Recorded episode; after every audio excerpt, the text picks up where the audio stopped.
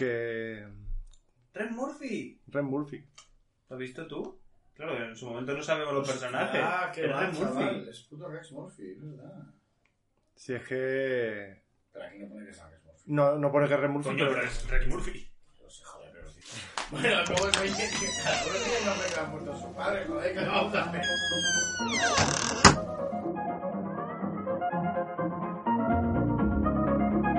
Estás entrando en los archivos de Arkham.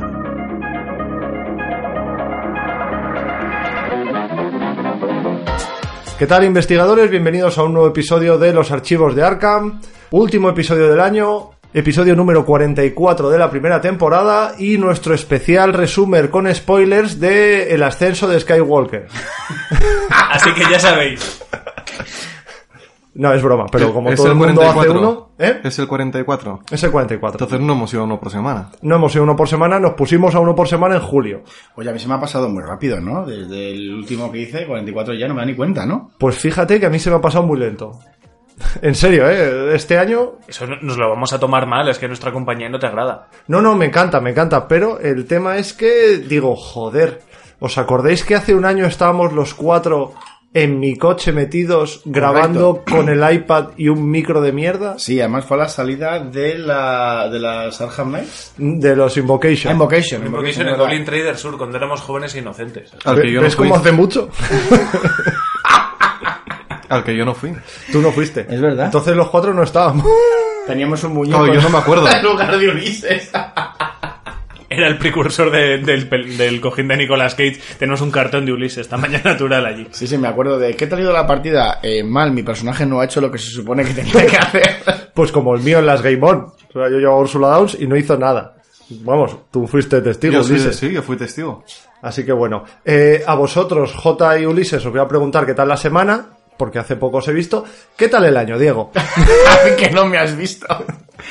Pues la verdad que muy bien, eh, mucho lío de curro, mucho lío de familia y de todo, por eso efectivamente pues grabar he grabado cero, ¿no? O- Sí. No, cero no, son No, dos, dos de 44, no está mal la media. Al palo.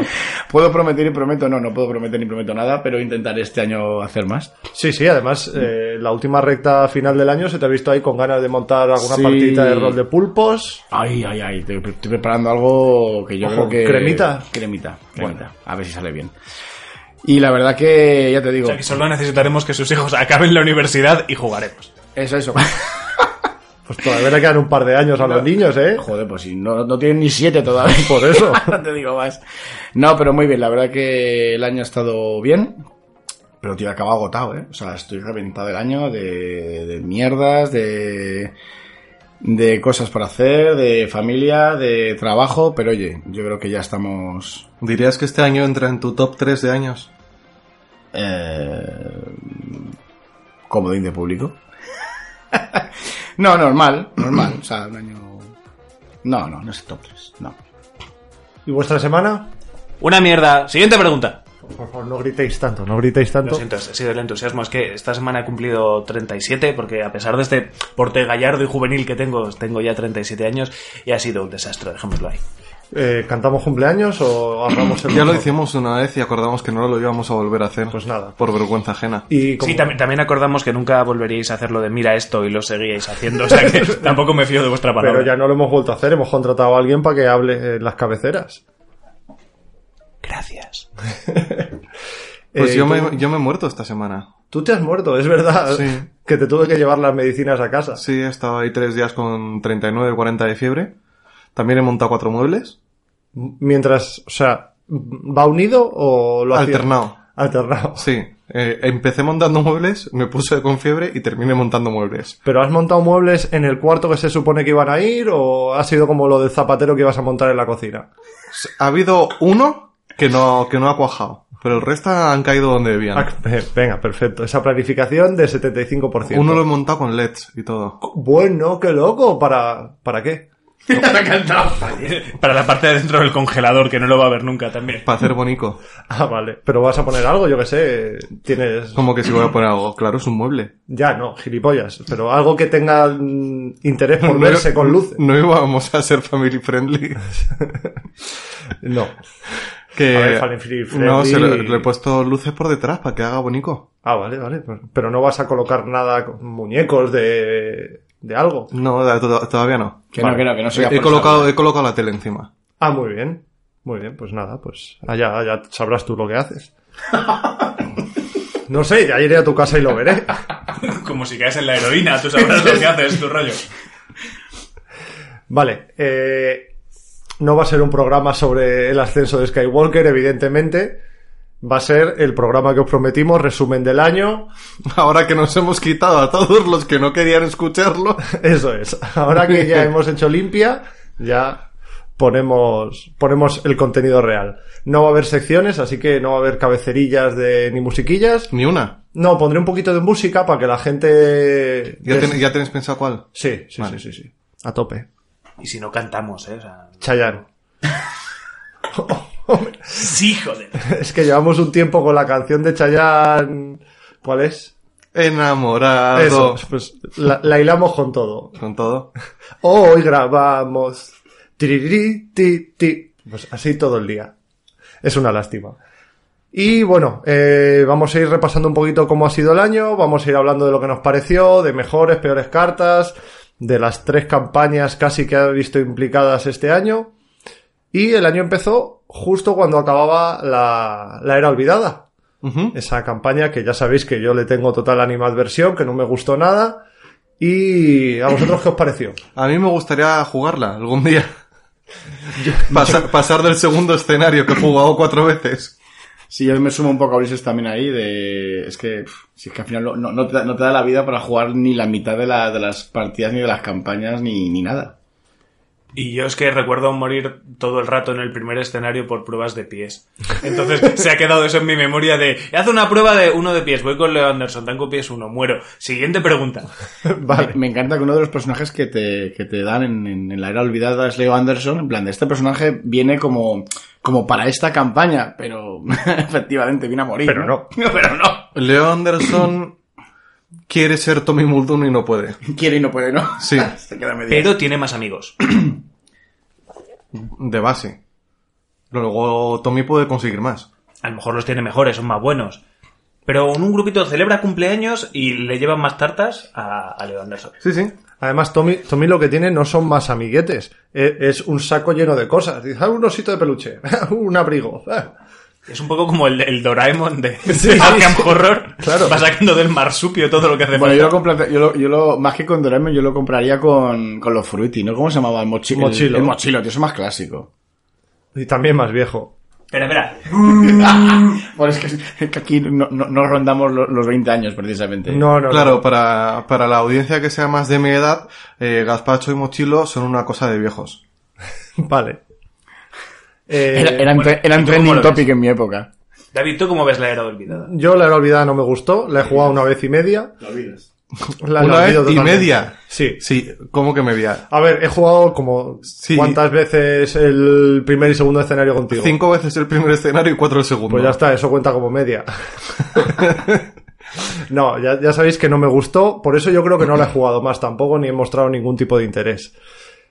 Y bueno, esta, mm, este ciclo traía como novedad novedosa la mecánica de explorar, eh, que esta sí la habéis tenido que jugar porque jugasteis lo- los Guardianes del Abismo. Correcto. ¿Y qué os pareció? A mí es que me parece una pura lotería. Porque si ya el juego en sí es, es difícil, cuando ya tienes eh, desvelados todos los lugares a los que tienes que ir a hacer tus acciones, etcétera, pues encima que tengas que gastar acciones para, oye, a ver si tienes suerte y te sale justo el que necesitas mientras el plan sigue avanzando, pues me parece infernal. Ahora, que le da una temática nueva y renovada, Hombre, muy claro. chula, porque es verdad que el tema de exploración es, oye, tú vas a explorar a ver qué te encuentras. Pero es verdad que como siempre vas a contrarreloj contra el plan, pues me parece que le añade una extra dificultad muy tocho. Yo, yo es que no puedo estar más de acuerdo. No me voy a extender mucho porque ya todos sabéis lo que opino de la mecánica de explorar. Creo que es una mecánica fallida. Creo que una de las cosas que más te jode cuando robas cartas de encuentro en la fase de mitos es que tenga la palabra oleada y realmente lo que hace la mecánica explorar es si no encuentras un sitio, otra carta de encuentros, que es como como robar dos o tres por turno. Yo he llegado a robar. Entonces, Seis. eh, sí, sí, o sea, eh, es una puta locura. Entonces, creo que es una mecánica fallida. Si dices, oye, mira, pues si fallas en tu mecánica de explorar y tienes que robar una carta de encuentro, pues luego en la fase de mitos no la robas. O que compensara de algún momento, de alguna manera gastar esa acción en nada. Pues el caso es que no. Entonces, tampoco me voy a extender más, pero creo que la mecánica explorar es fallida. A mí me ha gustado. A ti te gusta. Por- Ah. ¿Pero por llevar la contraria o porque de verdad te gusta? Las dos. Ah, vale. Sí. Ha molado la, la pausa valorativa de un segundo de... Bueno, venga, por las dos. Venga. No, sí, sí, la verdad es que como mecánica me gusta. El, el tener que ir sacando el escenario y tener que ir colocando las localizaciones, el, el no saber cómo es el mapa hasta que sacas la última. No, no, a mí eso me encanta. Pues Yo lo que está. creo es que la contrapartida de no encontrar un lugar es demasiado gorda. Claro, además es que estás añadiendo turnos eh, de no poder avanzar si no te sale la localización deseada. Y es que el, el mazo de- de- del plan es que no, no perdona. Claro, O sea, pero va, en- va subiendo y es que eso es imparable. En teoría eso está nivelado. En teoría. Claro. Pero, eh, o sea, además dices, no, es que el lugar que saco no está conectado. Si dices, oye, mira, pues lo dejo ahí puesto y luego cuando se conecte ya lo puedo utilizar, perfecto. Pero es que hasta que no te sale uno conectado, sigues Claro, pero es que tú quieres un mundo todo. de arcoiris y unicornios, No, David, no. y esto es arcamorro. Yo quiero que, yo quiero que, que gastar una acción no me suponga una patada en el escroto. O sea, es lo único que quiero. Pero es que esto es arcamorro. Ya bueno, pero hay otras maneras de fastidiarme que no sea esta. Sí, la cuestión es que la dinámica al final es la definición del barro. O sea, te vas embarrando y embarrando y cada vez como no te salga te vas hundiendo más porque vas robando más cartas. Claro, según lore y trasfondo, pues sí pega mucho porque, joder, es que estás... Es puñetero argamorros, ¿vale? O sea, es, es chulo. Pero es verdad que a nivel de juego, porque no deja de ser un juego, es una dinámica que hace que te embarres y cada vez más y cada vez más profundo y llega un punto en el que lo que decía Diego, vas perdiendo turnos y turnos y turnos y lo complica bastante. Entonces, como dinámica de juego, me parece innecesariamente complicada o demorante. A mí me gusta, pero puedo, estar de acuerdo en que a lo mejor es muy gorda. Al hilo de lo que dices tú, Jota, yo creo que. A ver, realmente tú cuando acaba la fase de mitos y empieza el turno de los investigadores, tienes que hacer dos cosas. Solucionar lo que te haya podido pasar en la fase de mitos, pues si te han hecho tres de daño y estás a punto de morir, curarte. O si lo que te ha pasado en la fase de mitos no es muy complicado, avanzar. Pero si en el momento que tú tienes que o solucionar o avanzar te comen más mierda, digamos que te estanca, es eso. Te, te metes en el barro y no puedes seguir avanzando. Porque a lo mejor es que lo que te está ocurriendo es que al final eh, tienes eh, un bicho delante y al final, como se te complica un pelín, a lo mejor es que gastas las tres acciones o posible cuatro en, a- en eliminarlo, con lo que ha sido otro turno de vacío, en el que luego llega la siguiente fase de mitos y vuelves a robar y vuelves a estar parado otra vez como no te encuentro una localización. Yo por eso creo que La Era Olvidada es, un, es una campaña muy difícil de jugar en solo. No, que- es prácticamente imposible. Que es necesario jugarla en multijugador. ¿Qué más podemos hablar de la era olvidada para no empantanarnos tampoco ni volvernos unos pocos haters de la mecánica explorar? Poco, porque de aquí tres no lo hemos jugado. Pero Bueno, sí, no, si la hemos jugado en la aventura de... No, no, de La Era Olvidada. Ya, bueno, pero la pero la mecánica es la misma. la de Pero explorar sí. Sí, sí. Pero los investigadores los conocéis. Sí. Claro, yo por si iba a decir que, hombre, a mí de lo bueno que me saco es que es uno de mis investigadores favoritos del juego, que es Leo Anderson. Me encanta como si fuera, no sé, las carreras de los autos locos, donde iban los mafiosos que iban con 8.000 amiguitos haciendo la carrera, pues lo mismo, la, la mecánica de ir con un montón de aliados me, me encanta. Además, como suelo jugar guardianes de lo que más me gusta. Y además también, en, en este ciclo ha salido, y para iniciar debate con Ulises, mi arma a dos manos favorita, que es el bar porque la escopeta es un carajo aunque esté, esté de la cabeza. Y entonces a mí, eh, eh, de- por lo menos a nivel de cartas de juego, se han salido varias que me son muy útiles o me dan ganas de jugar, como puede ser también el, el lanzallamas por probar, para hacer un mazo para probar. Sí, dices- Entonces, a- algo sacas, algo sacas, aunque luego lo que es el desarrollo narrativo de la campaña, pues no haya sido lo satisfactorio que debiera. Aunque tengo pruebas de que la escopeta es superior en todos los aspectos, como soy un hombre superior, no voy a entrar en Un esos debates. superior, ojo. No voy a entrar en esos debates. Vale. Eh, yo voy a... Es, es- es de los fascistas estos de que mi argumento es tan, tan superior Que no intentar debate. demostrarlo sería rebajarlo. Claro. Así que tengo razón porque sí. No, no, es que ya lo he demostrado ampliamente a lo Hombre, largo del año. hasta un artículo. Hice un Firmaste hasta artículo, una escopeta. He firmado una escopeta. ¿A ti cuánto- cuántos bars te han pedido que firmes?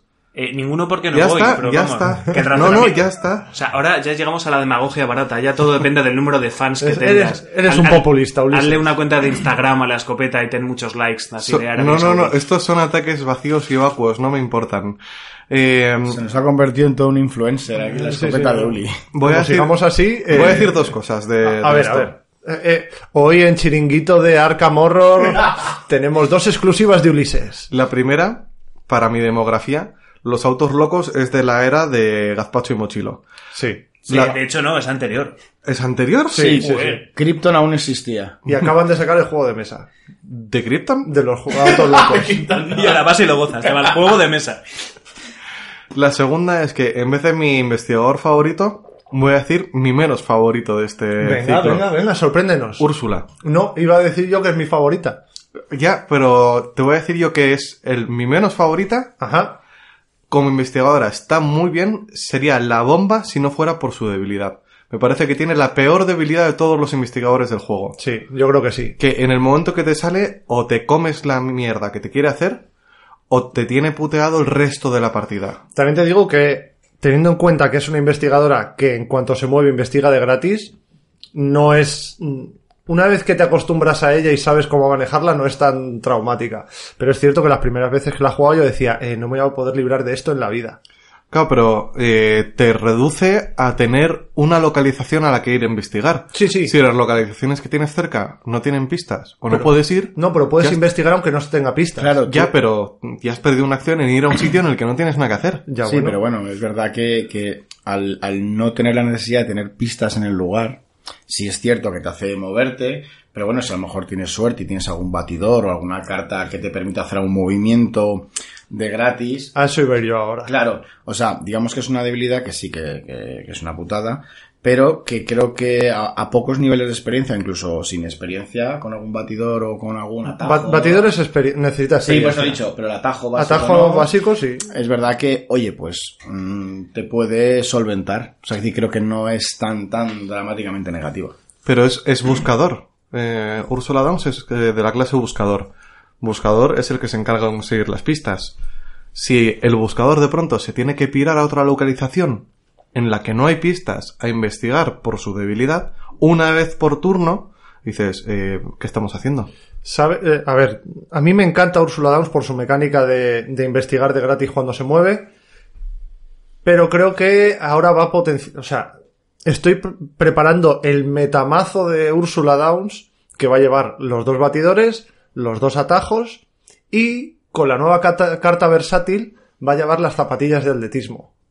Y entonces sí que ya no la va a pillar nadie, va a poder cruzarse los mapas de un lado a otro sin parar. Va a ser como el Super Mario cuando se cogía la estrellita también. Sí, sí, sí. También eso, ahora Ulises aclarará que eso también es de viejos. no, no, no, yo he jugado a Super Mario. ¿Pero a cuál? Incluso al 64.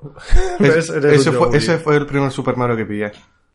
Eh, con el Super Mario 64 yo que tenía 18 o 16 años. Ya... Tú Ya- no habías nacido, Yo ya tenía hijos, yo creo. No, yo no había nacido, pero lo jugué. Lo jugaste. Sí. Eh, vamos a ir cerrando un poquito la hora olvidada. Eh, ¿Algo más que decir, chicos? Por mí la podemos olvidar. Perfecto. No, yo quería hacer un apunte A ver. interesante. Pero bueno, ya que hablábamos de los investigadores preferidos o no, no voy a entrar ahí, pero sí voy a entrar en la debilidad que a mí más me ha gustado, que es la del padre Mateo, pero por, por, por las eh, potentes informaciones que tiene. Es decir, en principio el, el personaje es un, un enemigo, que es un hombre serpiente, ¿no?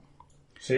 ¿Correcto? Y aquí es que a mí me hace especial ilusión y hincapié, pero porque me parece que es uno de los grandes clásicos del juego de rol. O sea, el hombre serpiente, el hombre de Jig, me parece que son, eh, a nivel lore, me parece que son increíbles.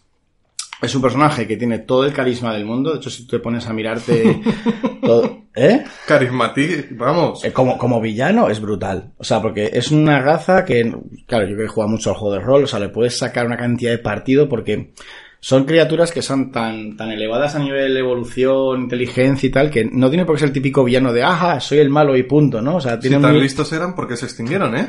no se extinguieron y de hecho quiero hacer aquí una... Y como no vas a decir te reviento. Te reviento la cabeza. No, pero también quiero hacer un hincapié eh, conectando varias cosas. Eh, por ejemplo, los en el libro del Morador de las Tinieblas de Lovecraft hace una mención a que los hombres de Jig tienen, eh, vienen de Valusia. Y aquí, eh, los muy profanos o no de conocimientos, Valusia hace referencia a los libros de Robert Howard, de Conan y de Cool el Conquistador, que eh, existió en la época de, Hiper- y de, de ¿no? de la zona de Valusia y todo esto. Entonces hace una relación entre todo lo que es la historia de Conan, eh, el Conquistador y tal, y te lo engancha con los mitos de Cthulhu. Pero es que el propio Claro. Lovecraft lo escribió. De hecho, en la campaña hay un enemigo que se llama Heraldo de Valusia.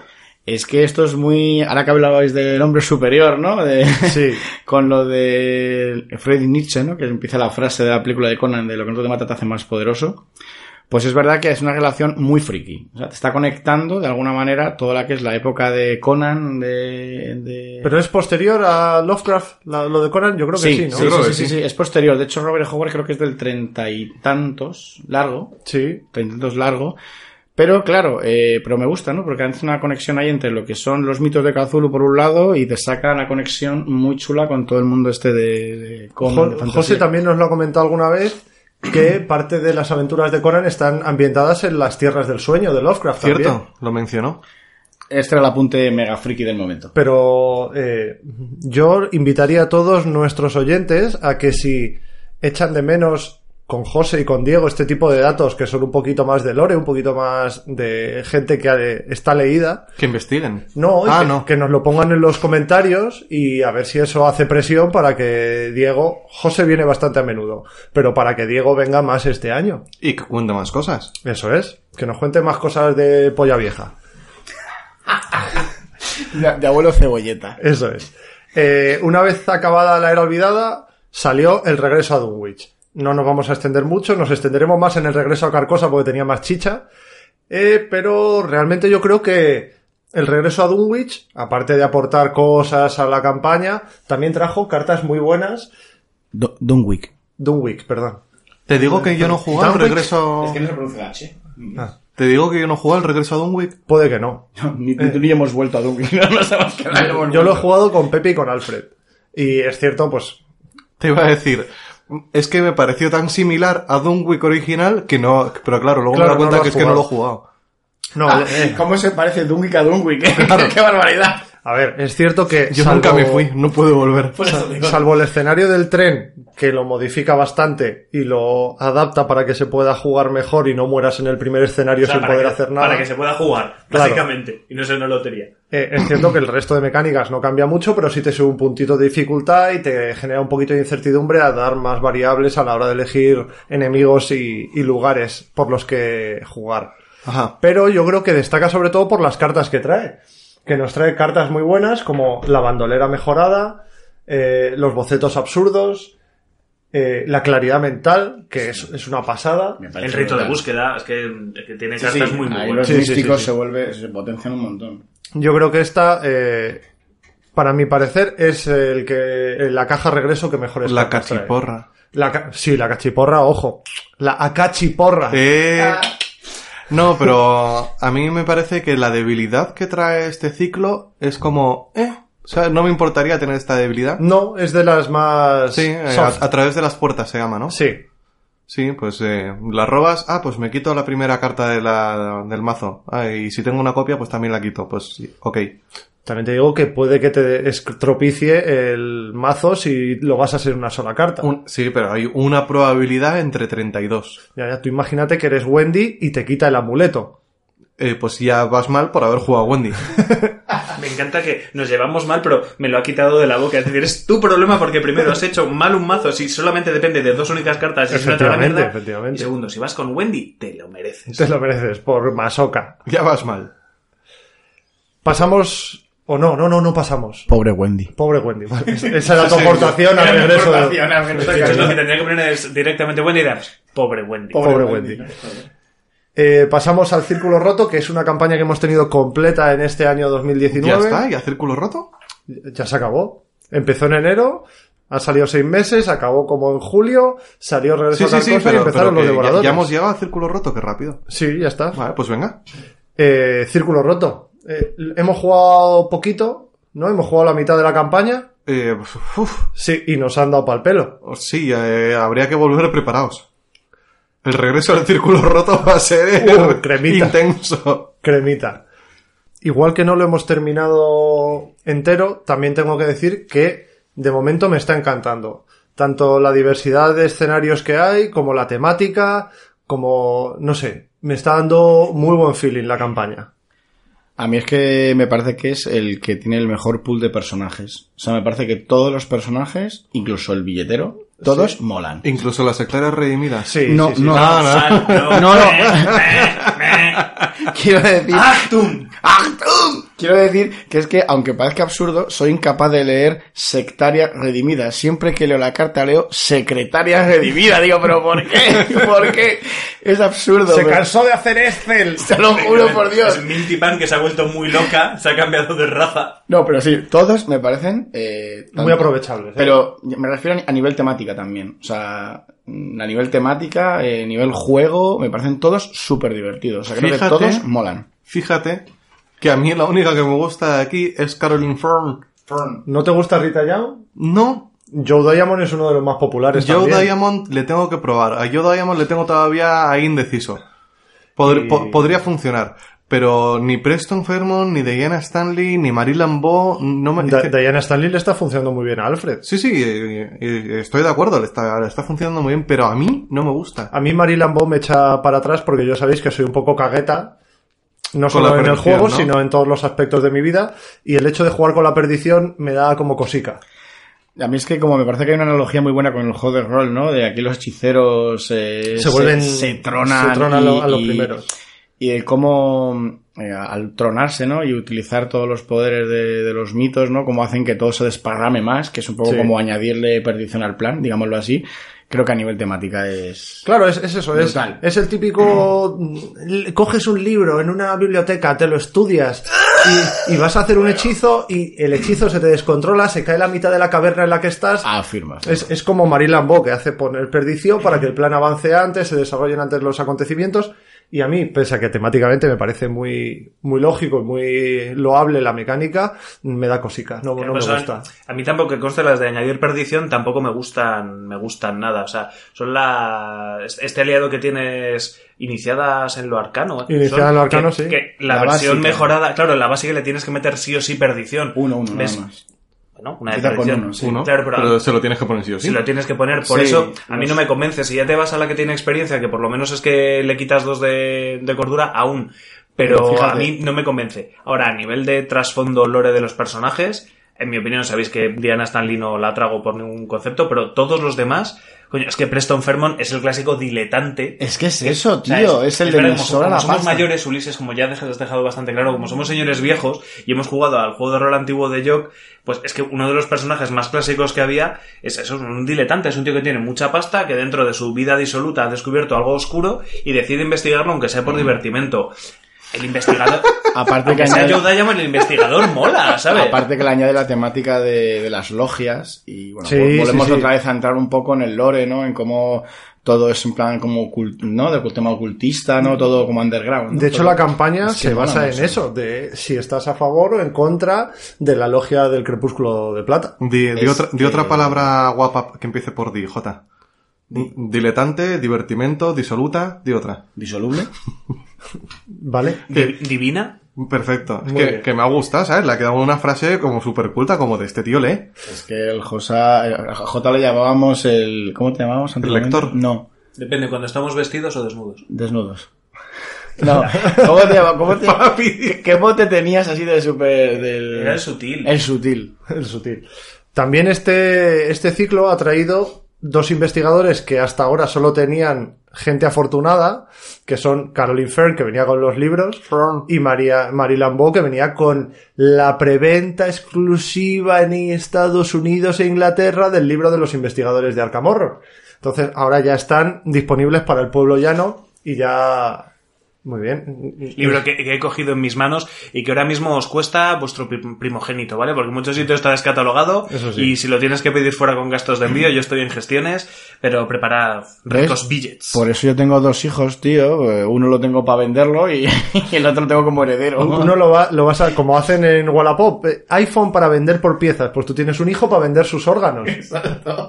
Muy bien, ya cuando crezcan escucharán esto. Eso es. Es que me encantan. Por último, eh, como todas las campañas, trae una mecánica nueva, en este caso es la mecánica embrujado. ¿Qué os ha parecido la mecánica embrujado? Un dolor en la boca. A mí me ha parecido mucho dolor en la boca, pero como no te quita acciones, no a me no parece ser, tan dolor. a no ser que la capacidad de embrujado Claro. sea pierdes una acción. Claro, a no ser que eso. Pero al fin y al cabo, la capacidad embrujado, a no ser que robes una carta que ponga se activan las capacidades embrujado, tienes un pequeño control sobre ella, que es que solo se activa si fallas al investigar. Claro. Igual que represaria, que solo se activa si fallas al atacar. Pero me refiero que embrujado, Pero la diferencia es que investigar es una acción voluntaria, mientras que en el aspecto de atacar es, es o ataco al bicho que tengo delante o me va, o me va a untar. o le evito. entonces se activa alerta. Claro. Ah, Pero, pero que- me que refiero investigar que... es, yo investigo o no, tengo un tío de- del- del equipo que va a investigar mejor que nadie y investigar es en tu acción, en tu turno, mientras que combatir o evitar es maldición. He robado la carta del bicho que me tengo que comer sí o sí y allá no me quedan más opciones. Me refiero, eh, al fin y al cabo, investigar normalmente solo lo va a hacer el que tenga más posibilidades de tener éxito. A ver, es lo que faltaba. Ya hay, eh, había una mecánica de si fallas al atacar pasa Sí. esto, si fallas al evitar pasa esto. Había, faltaba una mecánica de si fallas al investigar. Pero también hay que tener en cuenta que esta mecánica nueva de embrujado la, la puedes, digamos, evitar, entre comillas, con cartas de instapistas. Correcto. Como atracción por la llama, mira lo que he Bueno, no, mira lo que he encontrado es si fallas, así que eso te comes el embrujado, pero al menos te llevas las pistas. Claro. Pero bueno, Sí, y- y informe de inteligencia, todas estas Y cartas. represalia las puedes evitar con cartas de instadaño.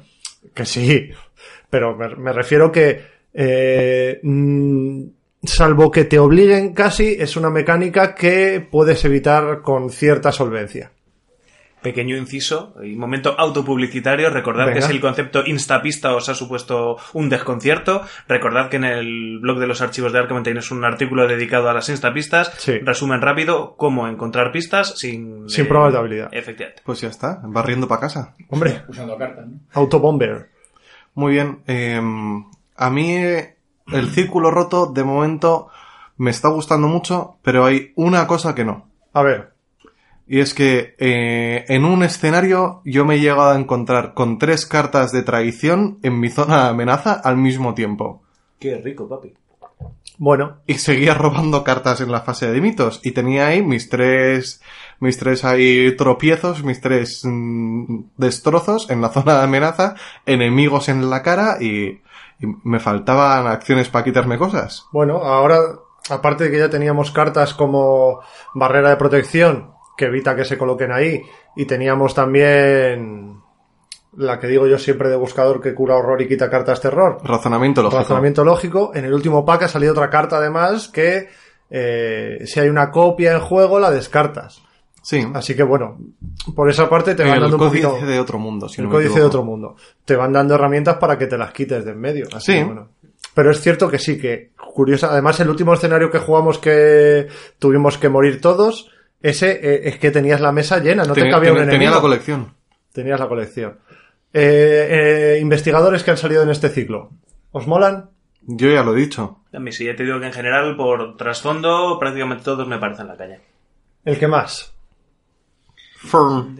¿Tu Fern? Sí, yo creo que me quedaría con Fern también. Yo me quedaría con Rita Young, que la he jugado y es muy divertida de jugar. Yo creo que sí, Caroline Fern y el Joe Diamond, pero porque vuelvo Ah, es Dunwick, pero luego es Joe, ¿no? Joe. Ah, Es Joe, no sé, Joe. Eh, Es Danwick, Danwick. Pero porque es el, el investigador el investigador privado por, básico. por por definición, excelencia. por excelencia, es el, el, el personaje de, de Lovecraft de los juegos de rol, o sea, el clásico. Y luego hay una cosita simplemente que abrió todo este ciclo, que es el nuevo slot de tarot. Que a mí me encanta, hay mucho, hay mucha polémica, ¿eh? Pero Sí, a mí, no a mí sé, me gusta. A mí me, me parece una lotería divertida. Es decir, eh, es verdad que si no te sales al principio, pues haces un harmulligan o te la puedes comer con patatas. Pero no sé, es un poquito de variedad. A mí, a mí sí me gusta, a mí no me parece mal. Sí, eh, es un slot nuevo. Es que es eso, es un slot nuevo, entonces no te está perjudicando otras cartas que ocupen esa misma posición y todas siempre te añaden un, un atributo. Creo que está muy En bien. el regreso a Carcosa yo he jugado a Kachi con Ana Caslow y sus dos cartas de tarot de, de místico. Y es que ha habido escenarios que he empezado con más dos a cabeza porque sí.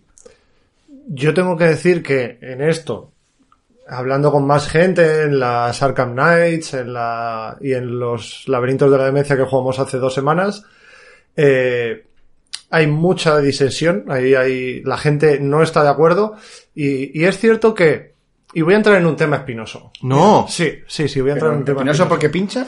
Sí, no, sí. Cállate.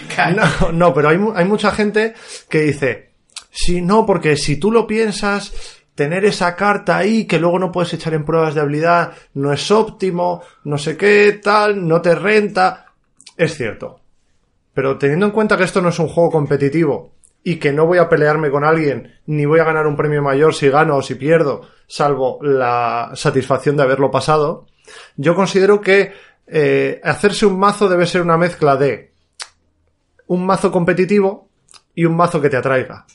Es que si quieres, cambia la palabra competitivo por eficiente. Claro. ¿Vale? Para que, no- para efectivamente quitarle esa connotación de es que entonces voy a estar en desventaja para ganar a mi rival, ¿no? O sea, se supone que es una Xbox que está jugando solo, eh, es una campaña colaborativa en la que efectivamente tiene menos importancia eso y quizás lo que decías tú le puedes dar más importancia al, al trasfondo, al lore, al que te mole. Y como molar, a mí me gusta. A mí, como trasfondo, las cartas tarot me gustan. Que no son matemáticamente eficientes, que no son... Vale, pero si me mola llevarlas, creo que las debería llevar. No porque no sean eficientes, no las debería llevar. Igual que si a Uli le mola la escopeta, igual los números dicen que la escopeta no es extremadamente eficiente en tal campaña. Los números lo dicen. Bueno, pero si a ti te mola llevar la escopeta, o te mola llevar el bar, o te mola llevar a Wendy Adams, la tienes que llevar. Porque es así, Pobre Wendy. o, o Mala Sombra. Pues a mí, Mala Sombra no me atrae. A Pepe lo jugó en los laberintos de la demencia el otro día y le salió fenomenal. Pues bueno, pues y aquí- acabó con recursos para construirse una casa con ello. Claro, y cada, cada turno gastaba dos y tenía una acción extra. Y supongo que también tendría el Leo de Luca por ahí, pues ya tenía cinco acciones por turno, pues, pues fenomenal. Es eficiente, a mí no me llama, o no es eficiente y a mí me llama. Pues bueno. Eh, todo esto venía. Pues muy bien, muy, muy buena tu review del círculo roto. todo esto a santo de que venía. Nadie lo sabe, Sí, de, de las cartas del tarot. Eso, de las cartas tarot. Que Para que veas que el que te está escuchando aquí soy Muy yo, bien, ¿eh? muy bien. Eh, también me gustaría saber vuestra opinión sobre las cartas tarot. Para eso tenemos el Twitter y los comentarios de aquí para que nos lo contéis. Finalizamos ya el círculo roto. ¿Algún otro aporte interesante? Bueno, como veo que no, voy a poner un poquito de musiquita. Desestresamos un poquito ya los cerebros, que ya vamos por la mitad casi del programa. Y luego continuamos con el resto de ciclos que han salido, las planificaciones para el año que viene y el final del año.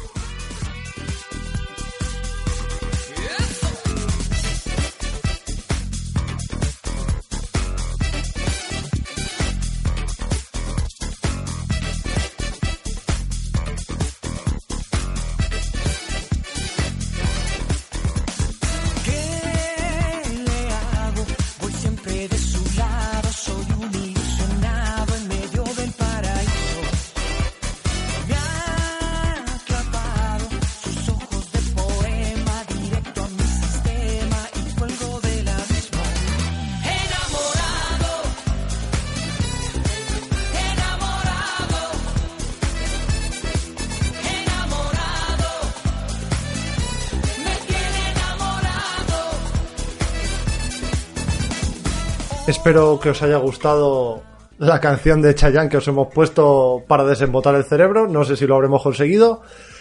Pero vamos a pasar ya a un tema que es peliagudo, que ya hemos tratado mucho, que es el regreso a Carcosa.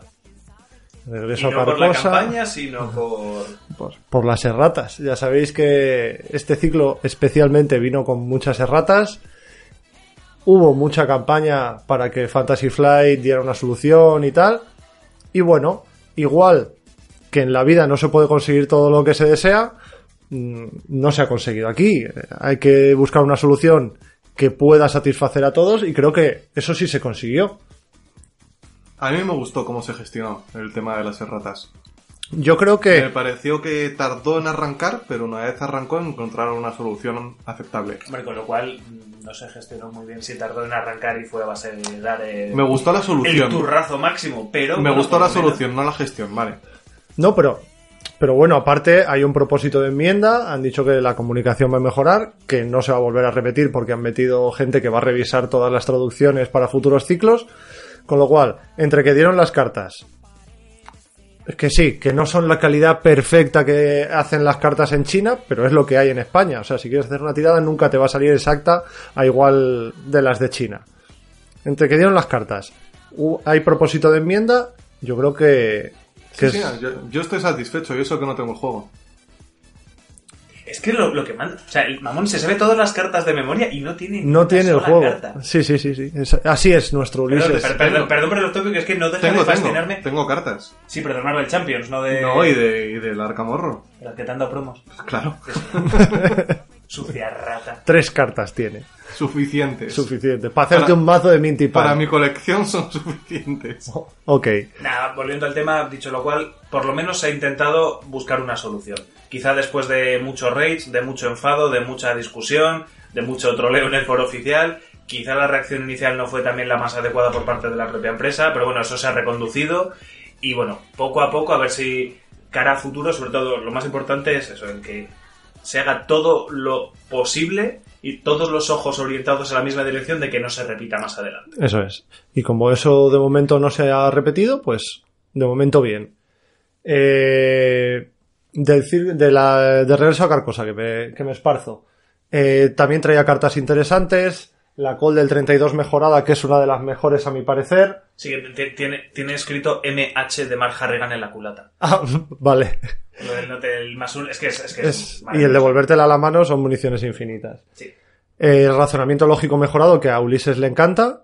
Mm, No es, a ver, no es tanto que me encante como que es la bomba. Claro, o sea, joder, para una vez que el hombre, el superhombre, el Ubermanschaft este tiene razón, es, es que es espectacular. O sea, es de las mejores cartas mm, en general. Para mundo. curar horror y para quitar cartas terror. Sí, Es es, que- que... es que lo que comentaba fuera de micros, eh, en el blog con Minty Pam curé 24 de horror con razonamiento lógico mejorado.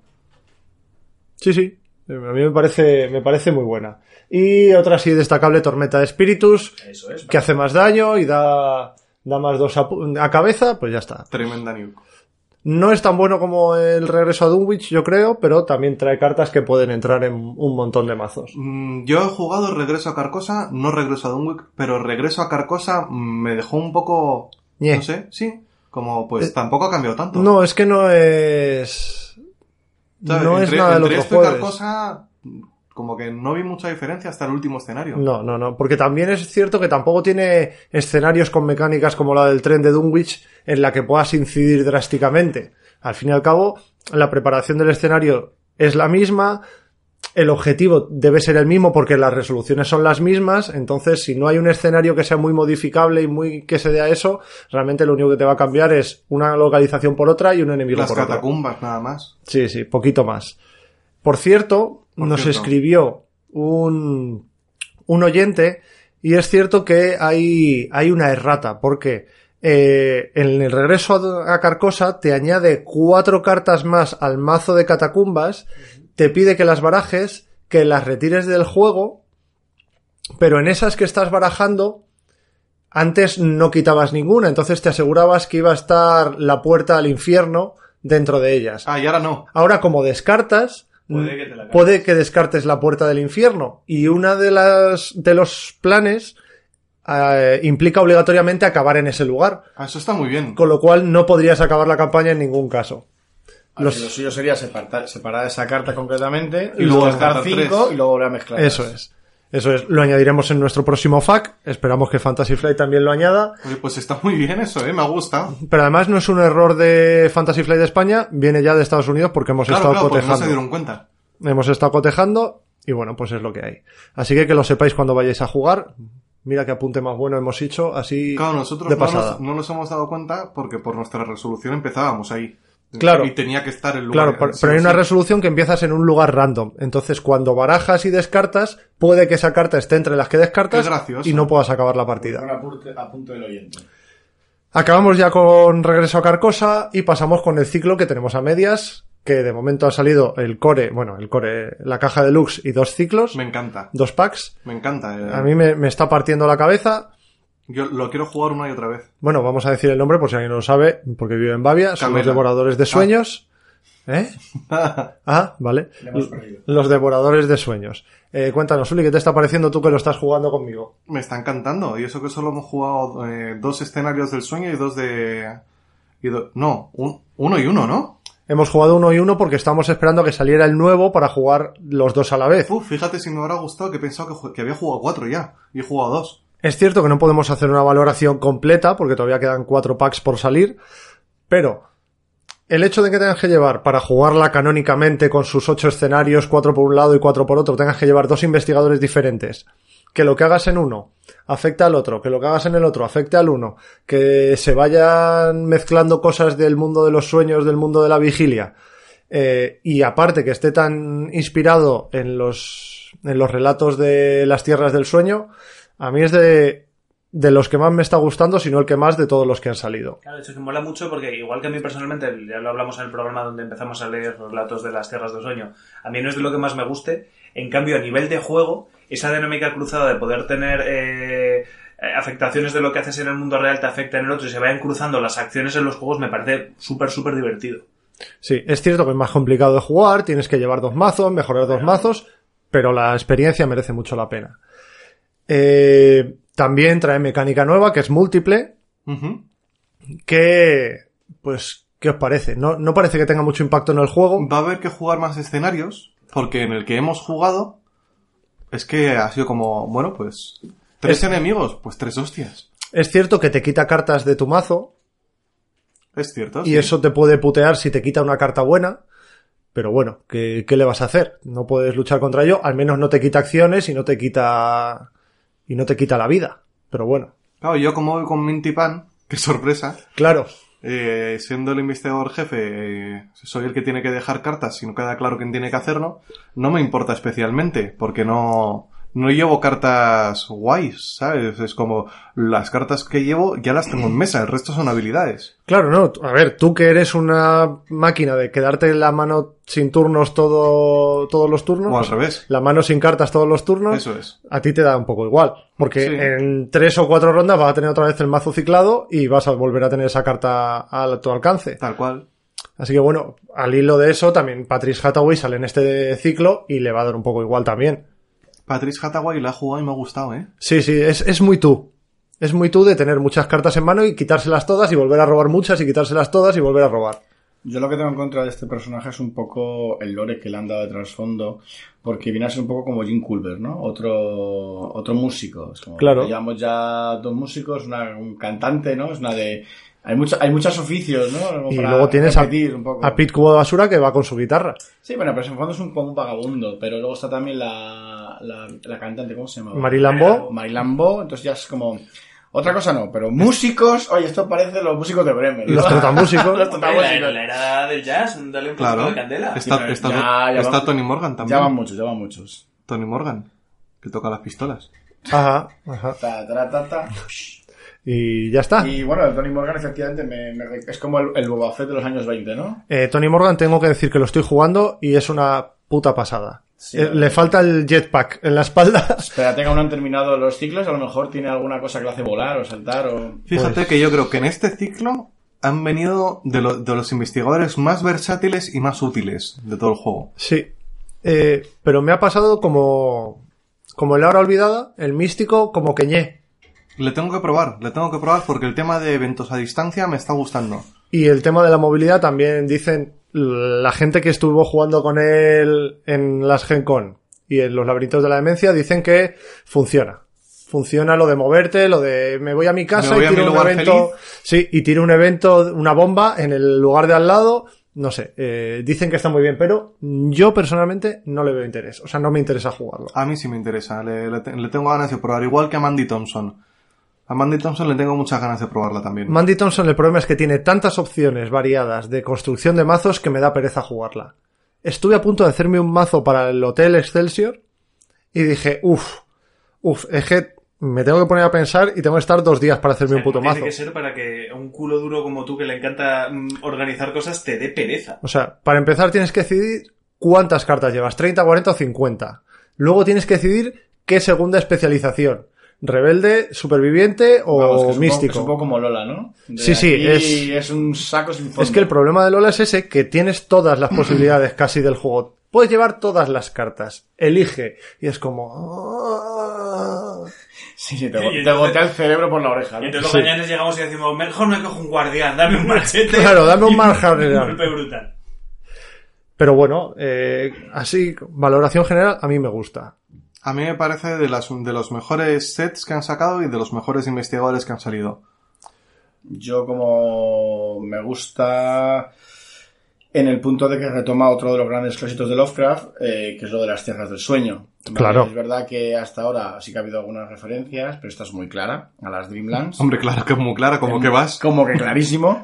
Y recomiendo el libro de El, el ciclo de aventuras oníricas de Randolph Carter, que es de bueno, que es de Lovecraft, que evidentemente lleva a cabo todo, o sea, se mete un poco en este mundo, ¿no? De todas las el mundo de los sueños y tal. Admito que es un libro que cuando lo leí fue un pelín denso. La búsqueda de la ignota Kadaz y todo esto. Sí, lo, se, recorre, se, re- se- se recorre todo en el. Se llama Aventuras oníricas de Randolph Carter. ¿Dirías que puede llegar a ser soporífero? No, never. Que las Pero- tierras del sueño es porque te Ah, quedas muñeco. Es como No, la primera pero- parte del Señor de los Anillos, hasta que pasa Tom Bombadil y No, empieza la fiesta. Es como toda Por la ejemplo- trilogía del Hobbit. Eh, no, pero por ejemplo sí que tiene otros libros que son mucho más, creo que son mucho más fáciles de leer, como por ejemplo Las montañas de la locura. O. Teo va a la granja. Eh, o Teo va a la granja. Eh, pero es verdad que el de las aventuras oníricas mm, es que es muy fumado. Es- Den- es- Dentro de lo que ya es, ¿no? Es, es... Pero oye, trata todo este tema y esto siempre es un aliciente más. De hecho, si no recuerdo mal, de los relatos que leímos en el, en el capítulo, tanto en Kadaz como en Celefais, el personaje que sale, Curanes, eh, eso se supone que es un personaje que eh, tanto en la vida real como posteriormente en el mundo de los sueños eh, es amigo y conocido de, Randolph Carter. O sea que realmente es todos del, del mismo contexto. ¿Tú ibas a decir algo, Diego? Sí, no, hombre, como ya comenté lo de la desconocida Kadasi, es simplemente decir que el, el libro se divide en tres partes, que son la búsqueda onírica de la desconocida Kadaz, la llave de plata y a través de las puertas de la llave de plata. Pero vamos, que de- bueno, era el aporte friki del momento. Pues ahí lo tenéis, puntito cultural. Hoy no tienes ninguna palabra, Ulises, para explicarnos su origen etimológico. Hoy no. Hoy no, vaya. No, no, no venía preparado. Maldición, origen. Malo. Uno peligroso. Uno muy chungo. Vamos a pasar ya a los dos escenarios independientes. Uno ha salido este año, otro se ha jugado este año, pero todavía no ha salido venta al público. Eh, vamos a empezar con el que sí ha salido venta al público, que seguramente será el que tenga la mayoría de la gente, que es el Hotel Excelsior, asesinato en el Hotel Excelsior, más concretamente. ¿Qué, qué te parece, Uli, que tú lo has jugado conmigo? Un paseo. Un paseo. Un paseo por el Hotel Excelsior, me pareció. A mí me parece que es muy buen escenario para la gente que está comenzando ahora. Eh, mucho más fácil y asequible Uf. que, que Venecia y que, bueno, que Carnevale y que Rugarú. A ver, porque hay Es que, que hay que saber jugar, ¿eh? ¿eh? Hay que saber jugar, pero, pero en cuanto a dificultad de las pruebas y Sí, todo sí, en esto, cuanto a dificultad, vamos, no tiene ni punto de comparación con el círculo roto con la era olvidada. Es eh, jugar en, en fácil en la era olvidada o en el círculo roto, es jugar en difícil en el Hotel Excelsior. igual Yo no he es tan pero La exagerado. comparación que me has hecho con Rogaru, yo recuerdo que Rogaru era el tercer turno, estábamos todos muertos, o sea... También es cierto que cuando Claro. jugamos Rugarú teníamos muchísimas menos cartas y que ahora ya tienes un pool muy bestia. Y que las veces que hemos jugado al Rugarú hemos tenido muy mala suerte. Estábamos todos juntos y era, eh, chetas al Rugarú, vale, siguiente carta de encuentro. El Rugarú ataca a todo el mundo, vale, hemos muerto. Siguiente carta. Siguiente el Rogarú ha hecho una tormenta de espíritus y os ha matado a todos. Sí. Yo considero que es facilito. Eh, ya lo he dicho en alguna vez que nos han preguntado qué tal está por Twitter y Facebook, que yo lo recomiendo un montón para gente que siempre pregunta, tengo dos cores y Dunwich, ¿qué, qué escenario me recomendáis?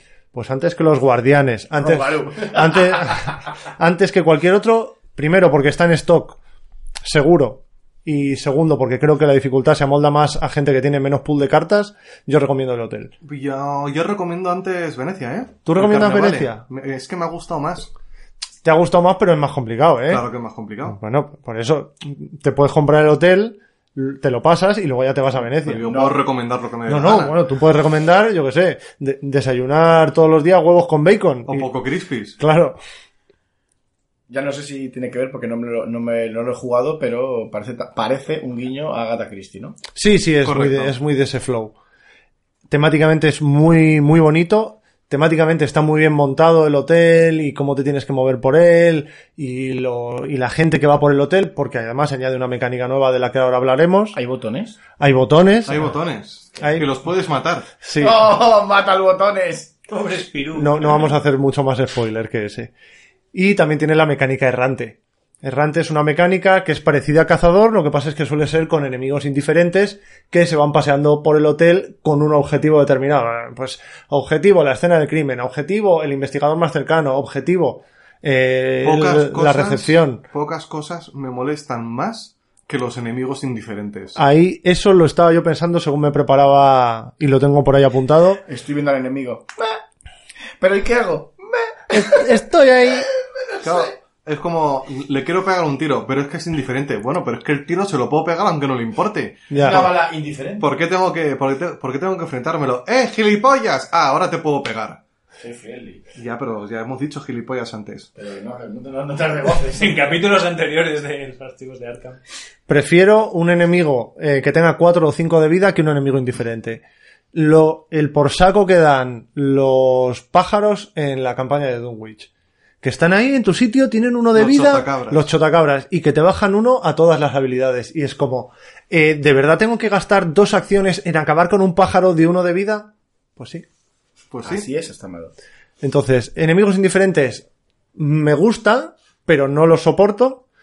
O sea, la mecánica en sí me gusta, pero me jode mucho. Y la mecánica errante yo creo que está muy bien conseguida. De hecho, creo que la voy a utilizar yo en mi escenario de mayo. Ojo, Ahí, ¿ves? Ojo, Os voy soltando el datos. escenario que está... O no sé. níquel. Níquel. níquel está. Está níquel. Es, Ojo. como, como va a ser un escenario ambientado en el Madrid de los años 20, voy a decir que es fetén. Muy bien. Y ¿Ves? nadie te puede decir nada. Nadie me puede yo. decir nada, nada. Ni- de hecho, la, la escopeta creo que está baneada en esa aventura, ¿no? Sí, no se puede jugar ni la escopeta ni mala sombra tool. Lo pone en las opciones de creación de mazo. Está muy bien eso. Está muy bien. Eh, pasamos al blob, que ese ya sí que es más, más exclusivo, porque solo tiene la gente que haya ido a las Game On. Es un escenario que yo creo que es top. Me parece que es de los mejores construidos que tiene este juego. Eh, ya hicimos un, eh, un, un episodio específico de las Arkham Knights en el que hablamos de él. No no nos vamos a, a, em- a embarrar mucho en este tema, pero seguimos diciendo que es un escenario que escala muy bien con el número de personas, que es muy dado a fácil de jugar con grandes multitudes. De hecho, nosotros eh, hemos hablado con Fantasy Flight para que nos diga más o menos cuándo va a salir, para que según salga la semana o a las dos semanas montar un evento para que lo juegue todo el mundo. Te digo, no había jugado ningún otro multijugador masivo hasta los laberintos de la demencia y ahora que tengo con qué comparar, está mucho mejor organizado el blob. Porque Hombre, ten en cuenta que a lo mejor de laberintos es como el primero que se ha hecho, ¿no? Sí. A modo test y ya digamos que han, han usado eso para mejorar ya y, y limar. Claro, ¿por qué es mucho mejor? En laberintos de la demencia tienes que esperar a que los otros grupos de tu, de tu mesa acaben su, sus Sí, rondas. sí, sí, sí. En el blob no, en el blob cada mesa puede ir a su velocidad y se va actualizando a, a tiempo real todas las mesas. No en cuanto acaba una mesa tiene que esperar a que acaben todas las demás. A ver, es cierto que son dos escenarios diferentes. El Laberintos de la Demencia requiere que todo el mundo acabe a la vez porque hay una interacción muy directa entre las personas, se tienen que levantar, hablan en privado, se intercambian cartas, cosas que hay que hacer. En el Blob es cierto que la interacción existe, pero es más indirecta. Simplemente tú vas haciendo daño y se va sumando a una pizarra y todo el mundo suma o resta de esa pizarra. Sí, Entonces es más un poquito vas a tu bola peleando con el moco. Por, por una parte está bien, todo tiene su lado bueno y todo tiene su lado malo. El lado malo es que eh, en los laberintos de la demencia, cuando lo juegas sin multijugador épico, pierde mucha chicha. Pero el lado bueno es que la interacción es más directa. El moco, la interacción es menos directa, pero escala mucho mejor cuando juegas con menos gente. Pues todo, todo tiene su lado bueno y su lado malo. Yo personalmente prefiero el blob. Tú parece que también. ta- sí, también. ¿Y tú que estabas más farfullando de los cazafantasmas? No, no, que claramente es una referencia a los cazafantasmas. Claramente. Claramente. A los Está cazafantasmas 2. basada, diría. No, no, no sé si lo- los que, hayan- los que sean más viejunos se acordarán de esa película, la que un enorme moco, de color rosa en este caso, cubre un museo y está rodando por todos los, las alcantarillas claro. de Nueva York. Esto es un poco lo mismo, pero en plan moco masivo. Eh, Sí, porque también está basado en las novelas Pulp y en las películas estas de serie B que hubo de un moco que viene y te come. Y bueno, a ver ahora que nos trae La Nicolas es que Cage. sacaron mucho de ahí. ¿eh? Sacaron mucho de ahí, eh, ha- han raspado mucho. Y a ver qué nos trae Nicolas Cage con el color que vino del espacio ahora que lo estrenarán el, año que viene. estuve media hora en bucle viendo el tráiler. El tráiler y el póster que han sacado nuevo es muy, muy Es bonito. que, es que eh, me, me sorprende que tiene pinta decente. Tiene buena todo pinta. Lo, todo lo que sale de películas de Chulu generalmente es un mojonero del tamaño del blob. eh, que, que está Eh, a- guay. A ver, Le- hasta Nicolas Cage se puede equivocar alguna vez. Le doy la razón a José en que todo lo que ha salido de Cazul es una basura, pero es que ten en cuenta que es Nicolas Cage, que es como para llorar aparte. O sea, Nicolas- o sea, se puede ser un mal actor y luego está Nicolas Cage, ¿no? Es que es como, pero tú, tú, tú ¿de dónde has A ver, a ver, a ver, Es una combinación Uy. Diego. que, uy, que acabamos de ¿Sabes, ¿Sabes dónde estás? Sí, sí, pero que no me voy a callar mi ¿Sabes opinión, lo siento. lo que es mejor? ¿Sabes sobre qué está puesto tu culo? En fin, esto déjalo en pausa. Estás sentado sobre Nicolas Cage, así que respeta Por eso, por eso. quien cuida de tu confort. Mi confort. sí.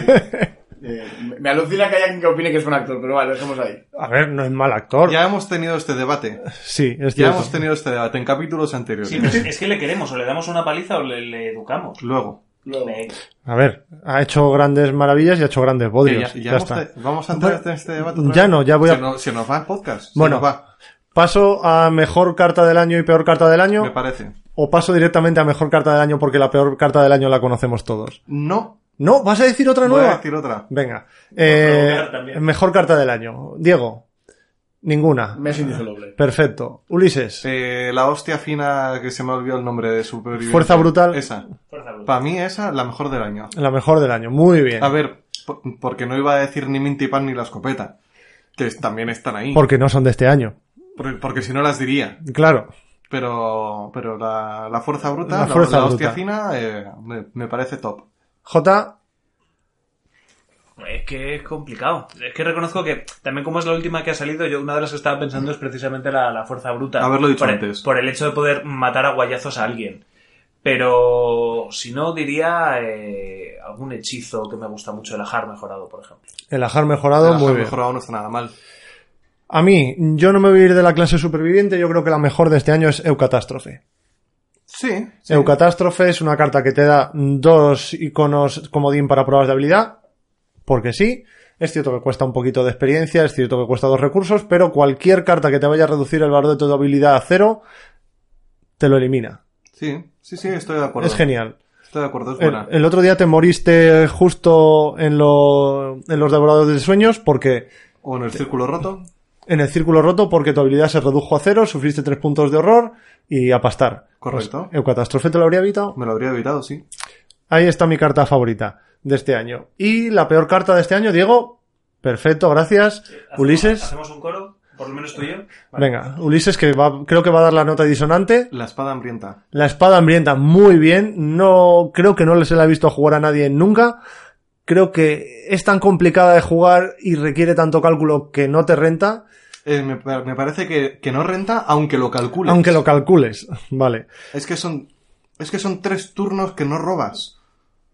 Y, y luego tienes que descartarlas para hacer ese daño. No, no. No, ¿verdad? renta nada. Bueno, la espada y por supuesto tú y yo, J, opinamos que Una, dos y tres. Henry One. Ya, Henry One no te importa hacerlo a coro, pero mira esto sí. Ah, eh, la doble eh. vara de medir. Efectivamente. El, doble- el doble rasero. Dos personas está bien, más de dos parecemos idiotas. La doble moral. vale. Eh, sé que os estamos dando la turra mucho, pero nos gustaría saber cuáles son vuestras cartas favoritas y vuestras cartas más odiadas de este año. Así que dejádnoslo en los comentarios o en las redes sociales. Vamos a ir cerrando ya el tema de cosas que han salido este año. Vamos a colocar otra canción. Esta vez no va a ser de Chayanne. Pero bueno, va a ser algo tipo de navideño, así que disfrutadlo mientras desestreséis los cerebros.